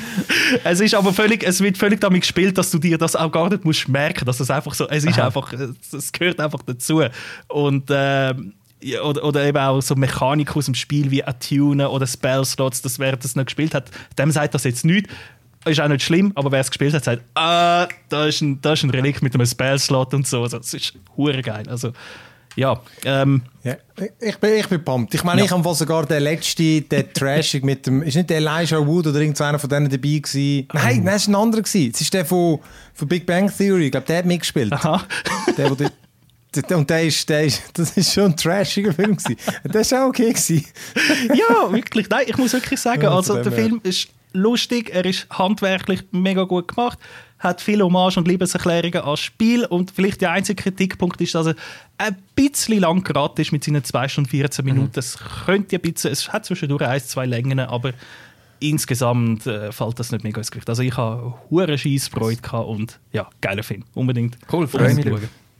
Dungeons and Dragons Honor Among Thieves äh, ab nächste Woche, oder nicht? Oder ab dieser Woche? Weil ich habe das Äh, Gefühl, er läuft noch nicht. ab heute, glaube ich sogar, 16. März. Okay, dann läuft der 20. vielleicht einfach nicht. Ich habe das Gefühl, ich habe geschaut und habe ihn nicht gesehen. Oh, okay. Ja gut, hey, wir sind jetzt eh schon lange dran. Ich glaube, ich würde das Quiz auf nächste, nicht Quiz, die, unsere Abstimmung auf nächste Woche schieben, weil wir haben ja, dann haben wir nämlich auch keine Spoilercast-Besprechung mehr, weil sonst, äh, sonst wird es wieder episch. Ja, das wird so. Und, äh, genau. Also, dann müssen wir euch jetzt dort noch ein bisschen vertrösten. Dann müssen wir äh, nächste Woche den, den besten Oscar-Film küren. Dann reden wir doch noch ein bisschen in der Spielecke. Haben wir noch zwei kurze Games. Äh, das eine ist eigentlich schon ein älteres. Äh, Dead Cells, kennt ihr, das- kennt ihr das schon? Yes. Nein. Nie gespielt? Gut, Samuel, ich glaube, das gibt es sogar auf Mac. Sicher nicht. Ich will mich aber nicht ich wundern. Ich meine, es gibt es auf, das, es gibt's auf der Switch. Ich glaube, ich habe es damals mit dem Simon gestreamt. Dead Cells ist. Ähm, äh, ich überlege jetzt gerade, wann das. Das, egal, aber schon gefühlte vier Jahre. Es ist so ein Roguelite, äh, Side-Scrolling, äh, Pixel-Grafik, so typischer Retro-Look, aber natürlich viel, viel schöner, als es damals je ausgesehen hat. Und du bist so ein äh, stummer Held, wo einfach sich durch den Level schnetzelt und regelmäßig stirbt. Und dann gibt es aber einfach so gewisse persistente Fortschritte kannst machen. Also du kannst Sachen freischalten, du sammelst so Seelen von den Gegnern und die kannst du dann investieren am Ende von einem Level äh, in Upgrades, dass es zum Beispiel mehr neue Waffen gibt oder dass du äh, ich weiß nicht, was kannst freischalten, mehr Lebenstränke und so. Und genau, jedenfalls, das gibt es schon lange. Und jetzt ist eben die, ich glaube, die vierte Erweiterung ist jetzt rausgekommen mit Return to Castlevania, glaube ich, heisst sie. Aber wirklich so Castlevania Crossover. Und das ist halt eben vor allem lustig, weil es eben schon immer irgendwie solche die Castlevania-Vibes hat. Also das ist eh schon inspiriert von dem. Und ich muss einfach sagen, ich habe es nie mehr gespielt, seit damals, rausgekommen ist. Hey, das ist immer noch eines der besten Spiele, was es gibt. Das, ist, das, das spielt sich so gut. Also weißt du, das ist so... Du, du, du, du machst die Runs und hast äh, zwei äh, sagen einfach zwei Angriffswaffen und dann hast wie zwei noch Items, wo kannst so Granaten, wo kannst werfen oder Fallen, wo kannst am Boden legen, wo sie dann drin fangen. Und du, du sammelst ständig so neue Waffen auf, oder? Wo kannst irgendwo sammeln und upgraden und so. Und äh, es macht immer wie früher. Jeder Run ist ein anders, weil es einfach so viele geile Waffen gibt. Das mal hast du einen langsamen Uhren Hammer, der dann irgendwie aber noch Eisschaden macht oder irgendwie du kannst so einen Slam am Boden machen, wo dann alles brennt oder du schiessest Frostgranaten und es ist einfach immer noch unglaublich befriedigend. Weißt so, du, die Steuerung ist perfekt irgendwie. Und dann eben das ganze Castlevania. Du kommst den ersten rein, wenn du wenn du noch nie gespielt hast, musst du dreimal sterben. Und dann siehst du so Fledermäuse fliegen um und, okay. und in eine Richtung. Und dann du, du findest den Zugang im ersten Le Level. ähm, Es ist ja so, oder? 2D-Game eigentlich, oder? Und du kannst immer so ein bisschen wählen, wo du durchgehst. Halt, so wie es im Metroid-Spiel auch ist, eben irgendwie oben irgendwie dir einen Weg suchst und so. Und dann hat in den meisten Level hat's wie mehrere Ausgänge, wo dann in neue, die, die, die nächste Stage sozusagen kommst, oder?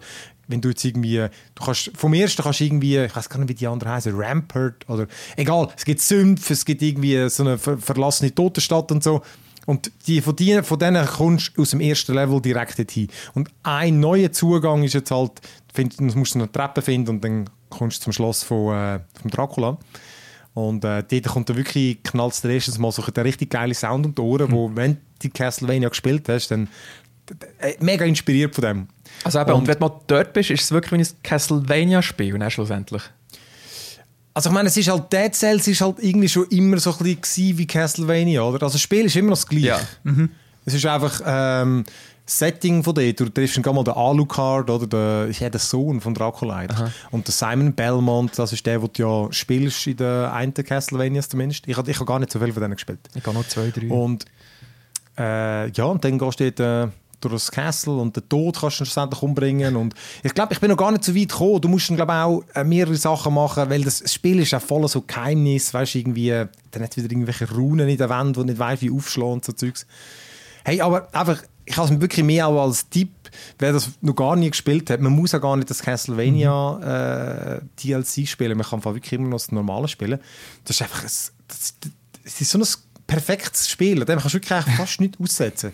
Das, äh, weißt du, das ist ein guter Loop. Du kannst einfach nochmal spielen, dann hat es dich halt, aber du hast meistens schon irgendwie wieder etwas freigeschaltet eigentlich und, äh, und, ah, genau. Und ich finde, es sind recht viel verbessert im Vergleich zu damals. Also ich finde, es ist ein bisschen einfacher geworden. Du hast jetzt irgendwie ich habe das Gefühl, es gibt mehr Upgrades als früher. Ähm, es gibt jetzt auch, das hat es früher auch nicht gegeben, weißt, einen Trainingsraum, du kannst verschiedene Outfits anlegen und so. Das eine habe ich gerade wieder müssen rückwärts machen. Ich habe irgendwie so das Outfit zu so einem Ritter angelegt. Aber im Kampf, in der Hektik, habe ich mich noch selber nicht mehr wiedererkannt, weil ich mich so gewöhnt war, dass ich eigentlich anders ausgesehen und dann so, shit, wo ist meine Figur überhaupt? Und dann, äh, wenn du nicht aufpasst, ist zwei Sekunden bist du einfach tot. Mhm.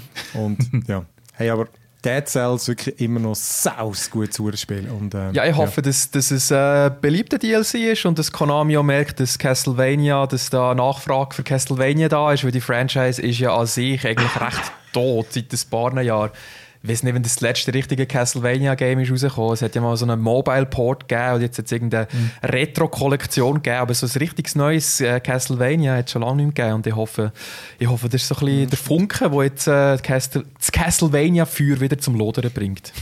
es gibt doch das, die Serie auf Netflix, oder? Genau, Netflix-Serie ja, jetzt auch gegeben, ja. Aber einfach keine neuen Games. Alles außer Games. Ah. Und natürlich die Pachinko-Automat, die Konami in, äh, in Japan produziert und äh, wo sie jetzt ihre Haupteinnahmen haben, so Glücksspielautomat. Aber richtige Games jetzt nicht gegeben. okay. Das stimmt, das stimmt.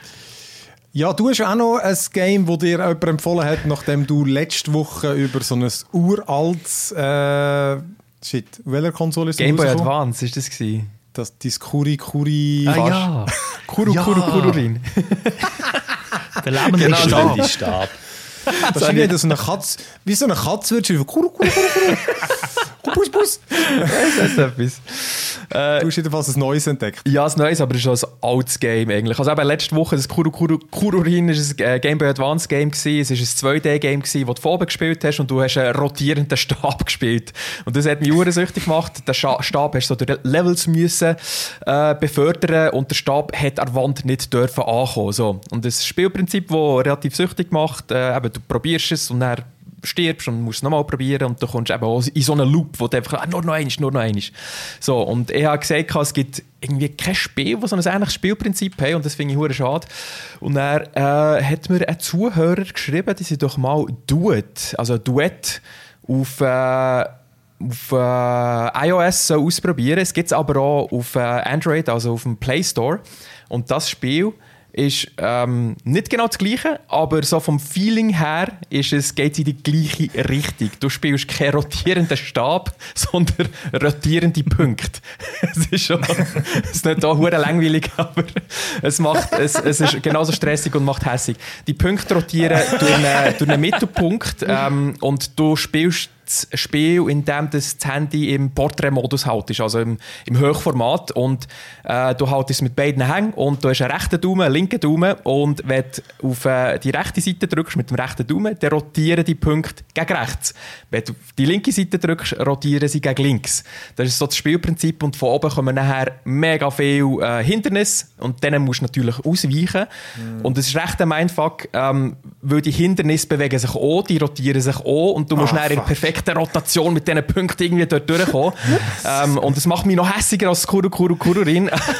ich muss dazu sagen, ich habe gestern den Domi im Büro angetroffen und er, ist wirklich, er hat dann so kurz das gespielt zwischendurch. Und dann habe ich dich etwas gefragt und du hast, du hast so den Kopfhörer rausgenommen, bist richtig aggressiv, hast du mir geantwortet, weil du das Spiel gespielt hast. Ja, das ja. hat dich so hässlich gemacht. Und lustigerweise, das Spiel wird ja so als meditatives Spiel beschrieben, wo, wo du kannst spielen und so in einen Flow reinkommen, dass du runterkommst, aber mir ist genau das Gegenteil der Fall. das ist wirklich... Aber cool, aber es gibt anscheinend schon... 2013 ist das rausgekommen, ich habe das noch nie gehört. Ja. Ähm, aber wer auf rotierende Sachen steht, der findet den Game glücklich werden. Und äh, falls ihr noch mehr, ah, ja, noch mehr Games kennt, äh, wo man rotierende Objekte spielt, dann bitte schickt mir die. Wir probieren die gerne aus. Äh, kommentiert im Discord, auf YouTube oder schreibt mir ein E-Mail, wie auch immer. Wir brauchen noch mehr rotierende Spiele. Der Tommy wird jetzt geflutet, auch mit Sachen, die einfach hässig machen. Sehr gut. Brauchen wir ein, äh, ein neues Segment für Tommy wird hässig. Rotodomi. Also, genau. Ja, dann, genau. dann wären wir schon am Ende vom Show. Ich weiß es nicht. Wir haben so lange Pause gemacht, dass ich gar nicht weiß, wie lange wir schon dran sind. Äh, aber beim regulären Teil, äh, wie gesagt, ihr könnt gerne mitdiskutieren mit uns auf, äh, auf Discord und, äh, oder uns ein Mail machen. Übrigens auf Discord. Ähm, Ui, mal, ich muss den rechtzeitig noch raus, rausbringen, dann muss ich noch schnell arbeiten heute. Falls ihr es gerade dann hören, wenn ich es rausgegeben habe, wir haben noch ein, äh, machen noch ein Quiz auf, auf Discord, das Apex, Apex Legends Quiz. Wir haben eh viele Apex Legends Sachen. Wir haben auch noch da, äh, den Playground am Samstag, Genau. wo wir schauen können. Wann fängt er an? Der fährt am 12. Uhr an. Ähm, das Okay. Finale vom Playground. Zuerst kommt das Grümpi-Finale, wo also die Amateurspieler ähm, sich werden bekämpfen und nachher ab der zwei oder drei so ungefähr fährt das Pro-Turnier an, wo wirklich die Besten von den Besten in der Schweiz gegeneinander werden spielen. Also es wird lustig. Genau, das wiederum streamen wir dann auf Twitch. Genau. Das Quiz gibt es nur auf Discord. Wir haben gefunden, wir machen mal etwas nur für die Discord-Community. Genau. Ja, gut, dann äh, würde ich sagen, wie gesagt, tschüss für die, die nicht wollen, gespoilert werden mit äh, The Last of Us und für alle anderen treffen wir uns wieder mit der neunten Folge von The Last of Us.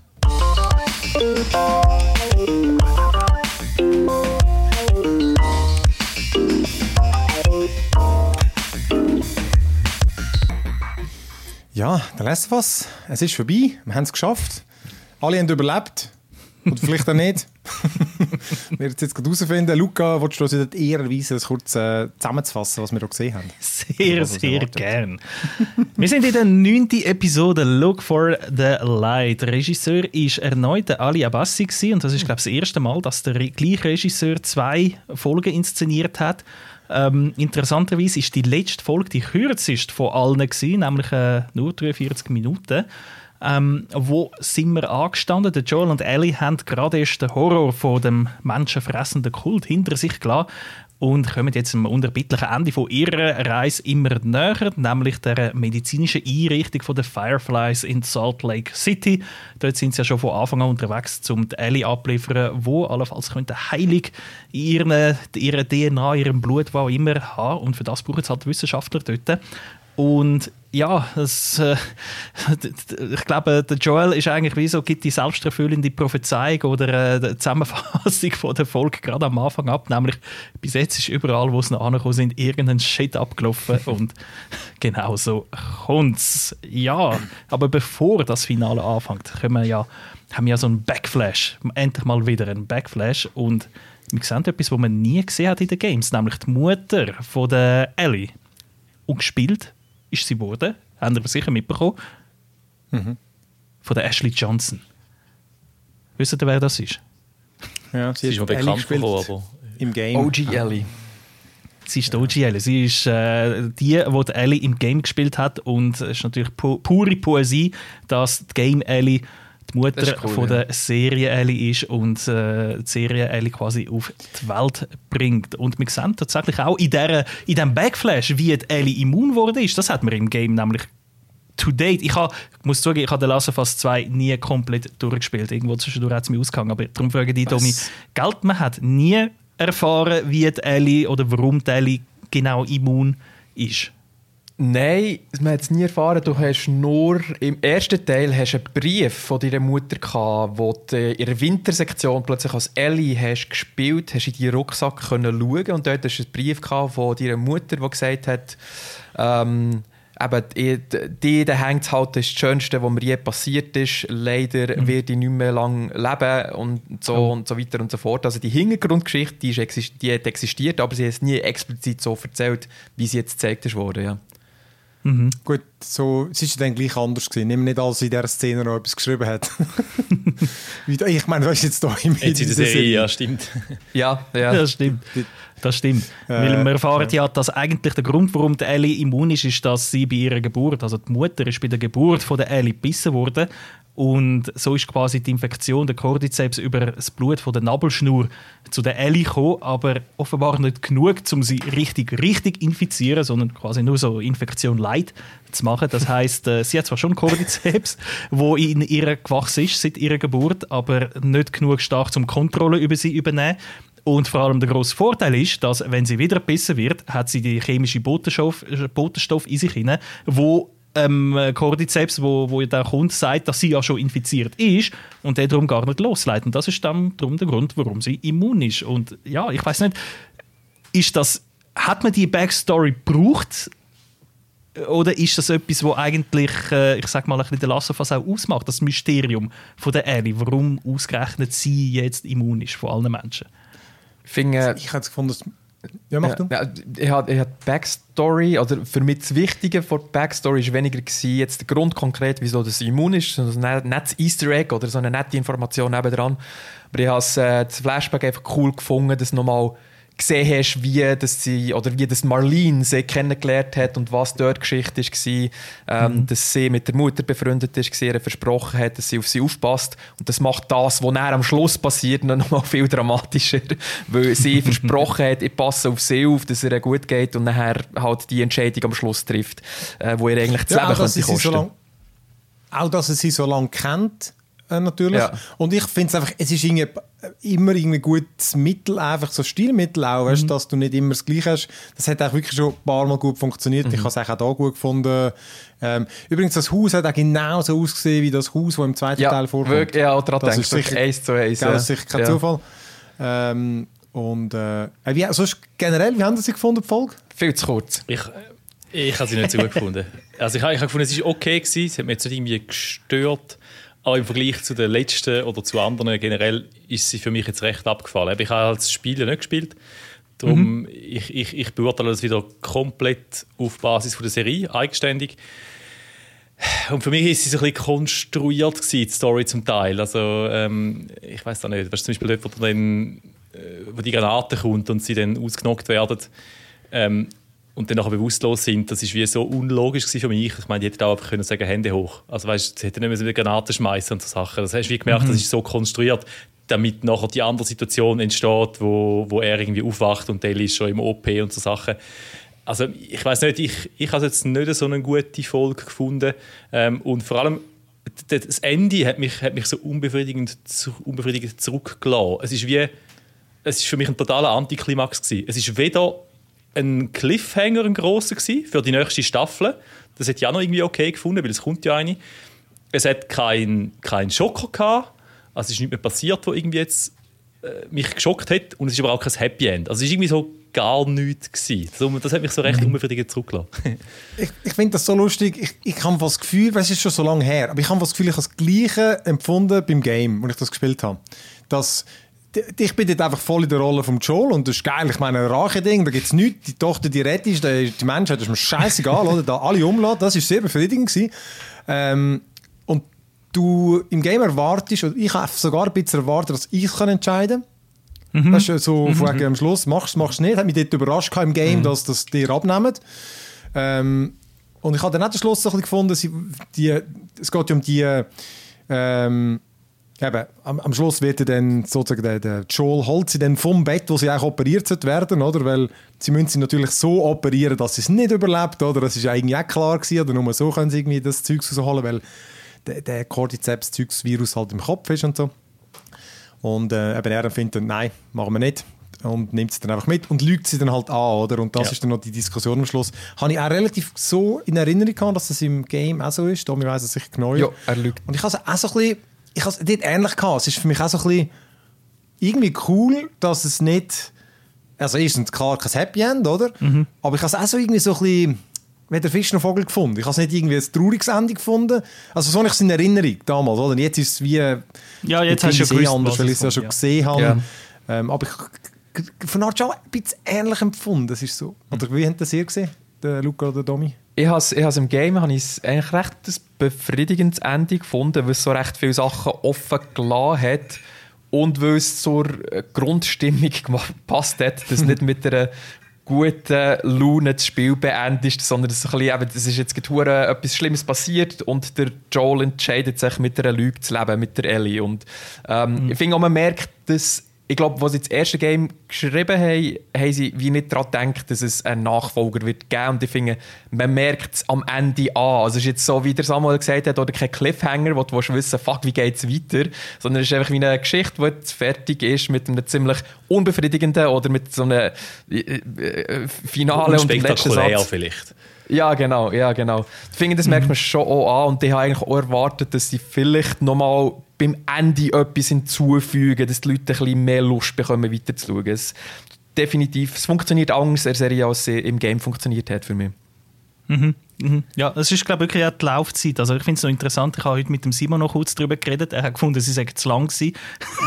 man hätte können, man hätte was? das, was gekommen ist, auch in 20 Minuten können erzählen. Ich habe das Gefühl, nein, mir ist es eigentlich einfach zu schnell gegangen. Das ist ein das eine komische Entscheidung, dass es andere Episoden hat, die viel länger sind oder ähm, Story Arcs. Ich denke jetzt dort an ähm, Story, dort mit dem Henry und Sam die, mhm. äh, das ist auch eigentlich, die Story Arc ist auch auf zwei aufgeteilt gewesen, um den, dieser Gruppe dort, ich, ich, ich vergesse immer, wo das ist, Ken, Kentucky Kansas. City, keine Ahnung. Kansas. Kansas City, ist das Kansas gewesen? Genau.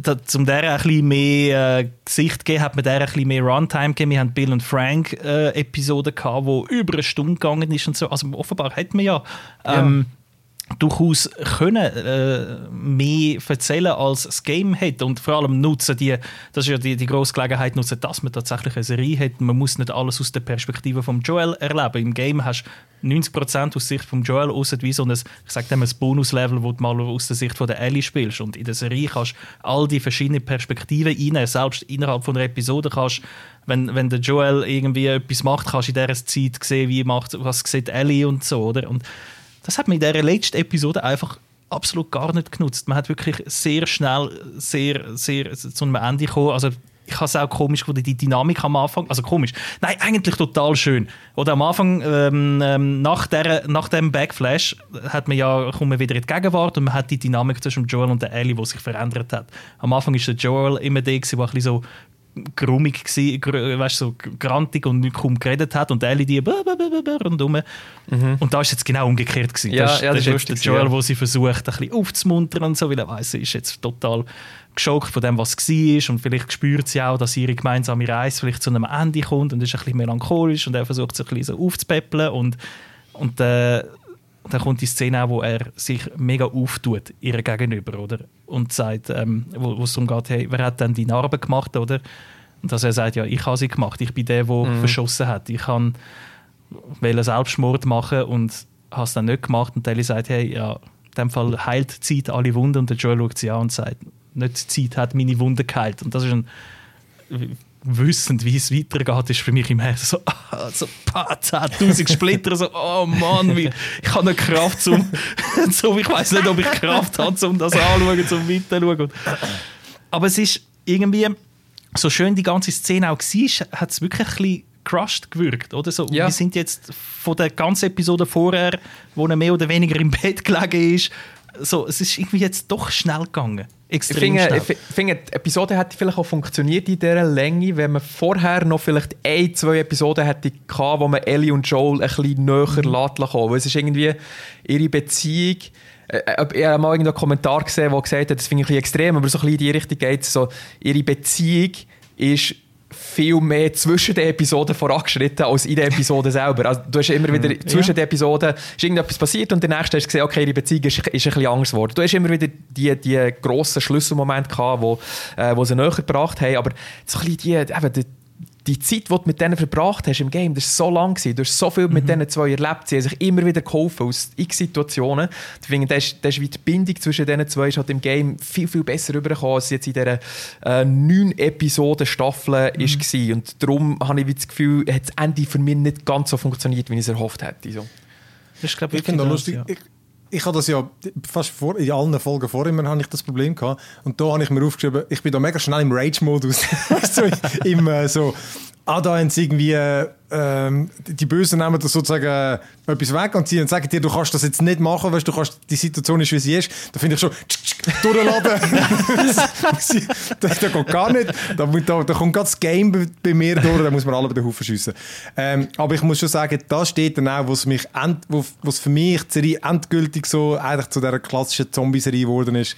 Ich habe mir schon überlegt, ob es das besser anbringen. Das ist ein bisschen subtiler, ein bisschen realistischer, weil äh, äh am Anfang, wenn es mehrmals betont, dann hat es einen Zombie und es hat irgendwie mhm. zwei, drei Gegner und da tötet er einfach geschwind 50 bewaffnete Militärs ja, und einfach, gefunden, im Game ja. ist es exakt gleich und das hat, dort ist schon anstrengend gewesen, weil es so viele sind, aber da ist einfach so, okay komm, fuck it, einfach alle, alle Realismus aus dem Fenster rausschmeißen und äh, jetzt, jetzt ist einfach jetzt wird Killing Terminator. Ich habe auch gefunden, und, dass das mega ja. so im Vergleich vor allem, oder? Weil ja. vorher sind es ja. ja, ja recht viele Kämpfe, die recht realistisch waren. Mhm. Zum Beispiel dort, wo sie in Kansas mhm. wo, wo er angegriffen worden ist von diesen zwei Leuten oder so. Das ist ein mega äh, mhm. Kampf, den du so miterlebt hast und, und, und ist überhaupt nicht einfach gewesen und so weiter. Also der, ist, der ist viel mehr unter die Haut gegangen und jetzt da eben, schießt er irgendwie 20 Leute über den Haufen und als wäre es nichts und es ist voll easy. er wird nicht mal getroffen, nichts. Nein, nichts. Wirklich, einfach, mhm. ja. Ja, für ja, mich so. Schön äh, inszeniert schon, ja. Mit, schön inszeniert, mit, der, genau, mit der Montage, mit, mit, mit der Musik. Mit der Musik du hast Dramatik ja. mega mhm. gespürt von der Szene, wo, so wo Slow Motion und so. Wo da yes. passiert. Und du hast ja. gespürt auch, dass es wirklich äh, ein speziell, ein krasser Moment ist, wo der Joel ich sag mal, er hat ein gutes Herz, aber wie sie, so, so platonisch, also so, so klischee, klischiert, wie es tönt, er ist vielleicht nicht zwingend ein guter Mensch. Er hat ja auch mm. schlimme Sachen gemacht im Leben und äh, auch da macht er wieder schlimme Sachen. Die einen legen die Waffen am Boden und sagen, ja. äh, oh, waffenlos äh, reiben ihre Hände und der Joel schießt ein Knallherz äh, ab, oder? Also das sind schlimme Sachen, die passieren und das, das ist dramatisch, oder? Und das hat man da, finde ich, sehr gut übergebracht. Aber ja, auf der anderen Seite dann hat man ein die eigenen Regeln, die wir in der Serie aufgestellt haben. Wir gesagt, wir sind kein Game, wo er 20, 30 mhm. Leute verschießt, sondern wir sind eine Serie, wo, wo er es mit zwei, drei Leuten schon, schon mega viel, eigentlich mega viel ist und er in der Unterzahl ist, hat man dort halt wirklich ein bisschen über den Haufen gerührt. Und das kann auch ein bisschen so, äh, hat sich, haben sich die Regeln plötzlich geändert. Ja, Eine andere Szene, wo ich aber, so Sorry, Fünf nein, Leute weniger hätte ich es vertreibt. Fünf weniger. Fünf weniger. ich kann noch, ich kann noch schnell eine Szene noch anreißen vorher, die für mich dafür wieder total funktioniert hat. Habe ich aber gesehen, die Reaktion hat auch nicht für alle gleich funktioniert, nämlich die Szene mit der Giraffe. Mm, die ja. habe ich mich schon lange Die habe ich super gefunden. Die haben mich ja letzte Woche gefragt, was echt für Tier vorkommt. Auf das wäre ich nicht gekommen. Sie mega ernst, Zombie-Giraffe gefunden. So geil. Nein, die Szene ja, habe ich auch sehr geil gefunden. Und ich habe mir aufgeschrieben, hey, hure gute CGI bei Giraffe. Sieht wirklich recht geil aus. ich genau gleich. Oh und dann, beziehungsweise, ich bin nicht 100% sicher, ich habe geschaut, ich habe gefunden, es sieht ein bisschen fake aus vom, vom Beleuchtung, ja. habe mich aber dann gefragt, aber das Fütter ist so echt und ich habe an ihrer Reaktion habe ich dann das Gefühl gehabt, irgendwie tendiere ich zu echt, ja. weil einfach sie reagiert so gut, so gut spielt die nicht. und es ist dann wirklich auch echt gewesen. So lustig, ist es echt gewesen? Haben sie, haben sie echt ja, es war eine echte Giraffe. Ah, verreckt.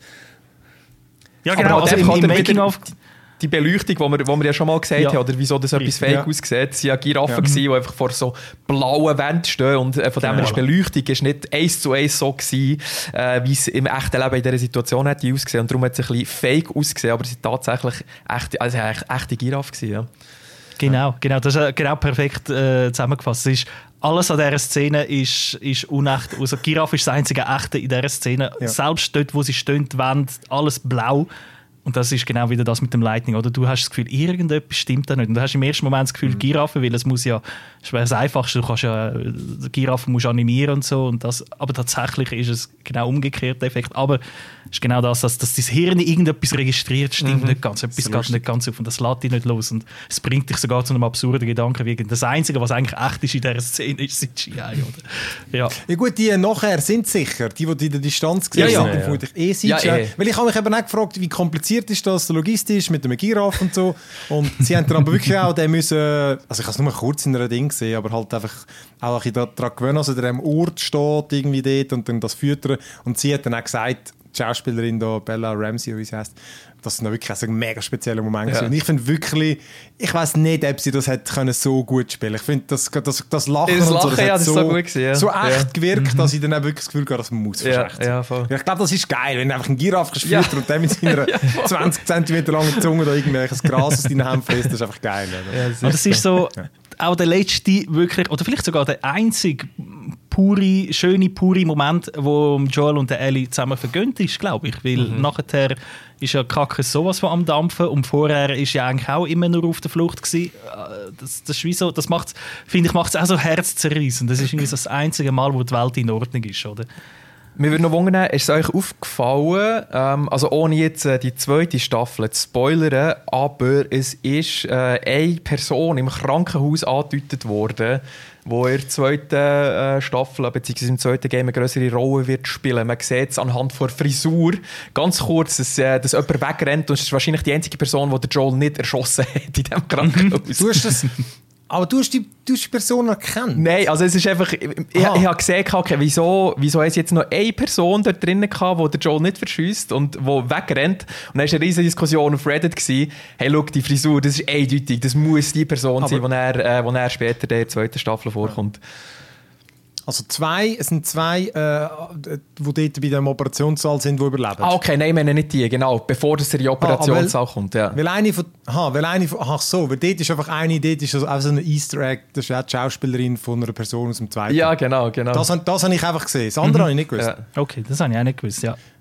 Ja. Ja. Aber äh, hey, ich habe übrigens noch eins dort, wo ich Wunder genommen habe, ob das, wie das im Game ist. Und zwar, dass da tut dort Ellie relativ klar sagen, ähm, bevor das Ganze losgeht, sie ist eigentlich bereit für das. Ja. Oder? Klar, sie weiß nicht, dass sie stirbt, aber einfach, sie sagt, doch, ich meine, sonst hätte es sich nicht gelohnt, das ganze Zeug zu machen, darum bin ich bereit. Und das habe ich eben das Gefühl, weil im zweiten Game ist das ein großer Teil von, von, vom Streit zwischen Ellie und dem Joel, oder einfach, dass er es eigentlich gemacht hat, ohne sie zu fragen, oder? Das, das ist, mit dem fängt das Game Meinst du, ist das ein an. bisschen so ein Foreshadowing? Das habe ich jetzt auch nicht mehr genau im Kopf, ob das im Game war. Aber es ist natürlich der ganze, eben, Samuel, du hast gesagt, du hast es ein bisschen konstruiert gefunden, dass, eben, dass es auf so einen Moment hinausläuft. Ähm, aber ich glaube, eben, das ist halt, weil im Game ist der Aufbau einfach viel, viel gradualer, viel, viel ähm, organischer, sage ich mal. Und Ja. vor allem ist die ultimative Frage am Schluss genau das, wo vielleicht das Game wie so nochmal einfach eine Stufe aufgetan hat. Quasi, dass du als Spiel, du spielst ja den Joel, du, du tust dich mega mit ihm identifizieren und die grosse moralische Frage, die da gestellt wird, ist, wenn du, du als Vater, würdest du deine Tochter opfern, um die ganze Welt zu retten? Das ist natürlich eine hammerkrasse Frage. Und es nimmt mich wunder, was der Phil als Vater dazu sagt. Nein, da müssen alle, da müssen alle sterben. Das ist, das ist glaube ich, bei allen so. Ja. Das ist einfach, vor allem in dieser Welt. Ja. Wer dort noch überlebt, sind nur noch Talunken. Ja, das, das ist nicht so. Hey, die Leute überleben und sie haben sich arrangiert. Ich meine, chillen. Aber es wird Was ich auch sagen ist natürlich, das ist der Reiz, dass die die Situation muss Mhm. so kommen, weil dann, sonst kannst du die moralisch die, die krasse Frage nicht in den Raum stellen. Das ist die, die dich soll beschäftigen bis auch nach dem Game oder auch wenn du fertig bist mit dem Game. willst- Das, das, da- das soll das sein, was dir bleibt, sozusagen vom Game. Das ist die Pointe vom ganzen Mhm. Game. Und das finde ich halt etwas uh, Mächtiges. Ja. Für mich jetzt eben Ja. dann, ist es eben relativ klar in die andere Richtung gegangen. Ich habe dann so gefunden, ja, okay, aber also sie ist eigentlich bereit und äh, er hat irgendwie. Es ist ja auch nicht seine Tochter, muss man einfach mal sagen. Also es, er, er hat sie jetzt einfach ersetzt. Also nicht ersetzt, aber er, er macht sie einfach zu seiner Tochter, blöd gesagt. Und ich finde es am Schluss, also für mich ist es eine, eine extrem klar egoistische Handlung. Also er macht es Ja. auch nicht mal für die Ellie. Es geht nicht immer darum, um Ellie zu schützen, sondern es geht einfach darum, dass er wieder eine Tochter hat.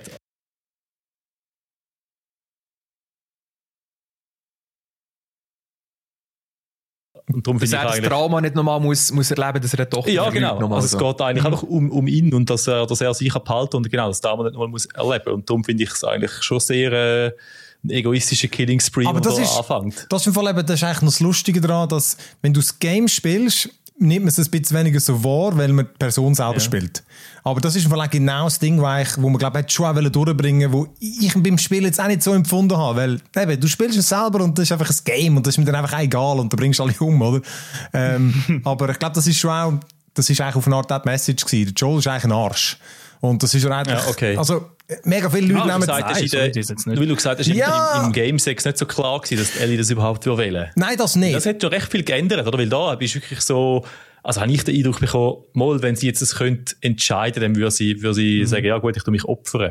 Und wenn das Aber natürlich hat, schon es hat ja ambivalent niemand wäre, gefragt. dann- Es, Ja, das, ja, das, das ist ja wie, ja. jetzt absurd. Ja, Oder nicht das nur Fireflies haben sie ja gefragt, wo ist die Ja, ja, Opfer, das sondern sie haben sie einfach äh, auf den Operationstisch gelegt und haben es wollen machen. Und niemand hat sie gefragt, was willst du eigentlich? Oder wie siehst du das? Das ist jetzt das Perfide dran irgendwie. Weißt du, Luke, ich meine nur, er ist ein Arsch. Weißt, wenn, man, wenn man das so ganz distanziert beobachtet, dann ist er schon, er metzelt alles nieder. Er kennt nur Ja. sein eigenes Ding und vielleicht die zwei, die ihm näher stehen. Und sonst ist er einfach gnadenlos, rücksichtslos und eben am Schluss auch selbst gegen ihr gegenüber. Und eben, ich habe das wirklich selber gar nicht so empfunden, aber ich glaube, es ist schwierig, seine eigene Spielperson sozusagen unsympathisch zu finden, oder? Das ist auf eine Art auch mein Problem gewesen im selber, zweiten Teil. Ähm, aber über das diskutieren wir dann, wenn dann die zweite Staffel kommt. Weiß man da ehrlich gesagt schon etwas terminmäßig oder so? Noch Nicht, dass ich nicht, wüsste, nein. Nur, nur, nur die Ankündigung, dass es kommt. Aber ja, klar, es ist, ein un, es ist natürlich eine unheimlich egoistische ähm, Handlung. Aber ich glaube, man, man hat schon wollen durchbringen, dass, dass einem bewusst ist, eben, es ist Stelle ist nicht tatsächlich am Joe seine Tochter, aber mittlerweile hat er sowas von, als mhm. spätestens so einer sagt, nicht Zeit hat meine Wunde geheilt, sondern du hast meine Wunde geheilt. Ähm, dass das quasi wie so das Gefühl ist, so, hey, die Serie hat damit angefangen, dass er eine Tochter verliert. Sie soll auf keinen Fall auch so aufhören für den Joel, oder? Die Geschichte. Das, das, das wäre wie, er ist schon so kurz vor dem Selbstmord gewesen, wo er die erste Tochter verloren hat, wenn er die zweite verlieren würde. Das definitiv das Ende bedeuten. Und in dem Moment hat er ähm, einerseits eine totale Kurzschlussreaktion, aber ich glaube eine, wo man alle, wenn, wenn irgendwo durch auch total können verstehen und wahrscheinlich, ich würde wahrscheinlich sogar gleich reagieren, wenn das meine Tochter wäre. Ich, ich, ich, ich tippe eher sogar, ich würde eher so wie der Joel reagieren, als würde ich würde sagen, ja, ich rette die ganze Welt Sicher. für meine Tochter. Das ist fucking Ja, krass, Mann. Oh, das, das, also, Also, Ja. Man könnte sie ja fragen. Ja, ja, es ist eben nicht mehr gegangen. Aber das, hat, Nein, das das, ist vielleicht eben der konstruierte Ja, Teil, ja. Wo, wo du sagst, okay, weil es, es, hat müssen, es hat ja müssen irgendeine Dramatik haben, oder? Das, das ist, sonst wäre es ja nicht aufgegangen. Ja, also, das sind neun Folgen gewesen und äh, ja, in etwa zwei Jahren können wir dann äh, die, zweite, die zweite Staffel äh, besprechen. Ähm, aber ich glaube, wir sind da schon genug lang und ähm, genau, ich muss ja noch arbeiten heute Abend, darum ich muss die Folgen noch produzieren heute. Äh, nein, genau, äh, Domi, Luca und Samuel, danke fürs Mitmachen, euch natürlich allen für- fürs Zulassen. Und wie gesagt, gerne, könnt gerne mit uns mitdiskutieren, wie es ihr gefunden habt, äh, der, der Last of Us auf äh, Discord. Wenn wir zu viel diskutieren, müssen wir vielleicht noch einen separaten Spoiler-Ordner aufmachen. Äh, Channel. Und genau, sonst könnt ihr es auch gerne mailen. Und ja, wir sehen uns, hören uns in einer Woche wieder. Tschüss miteinander.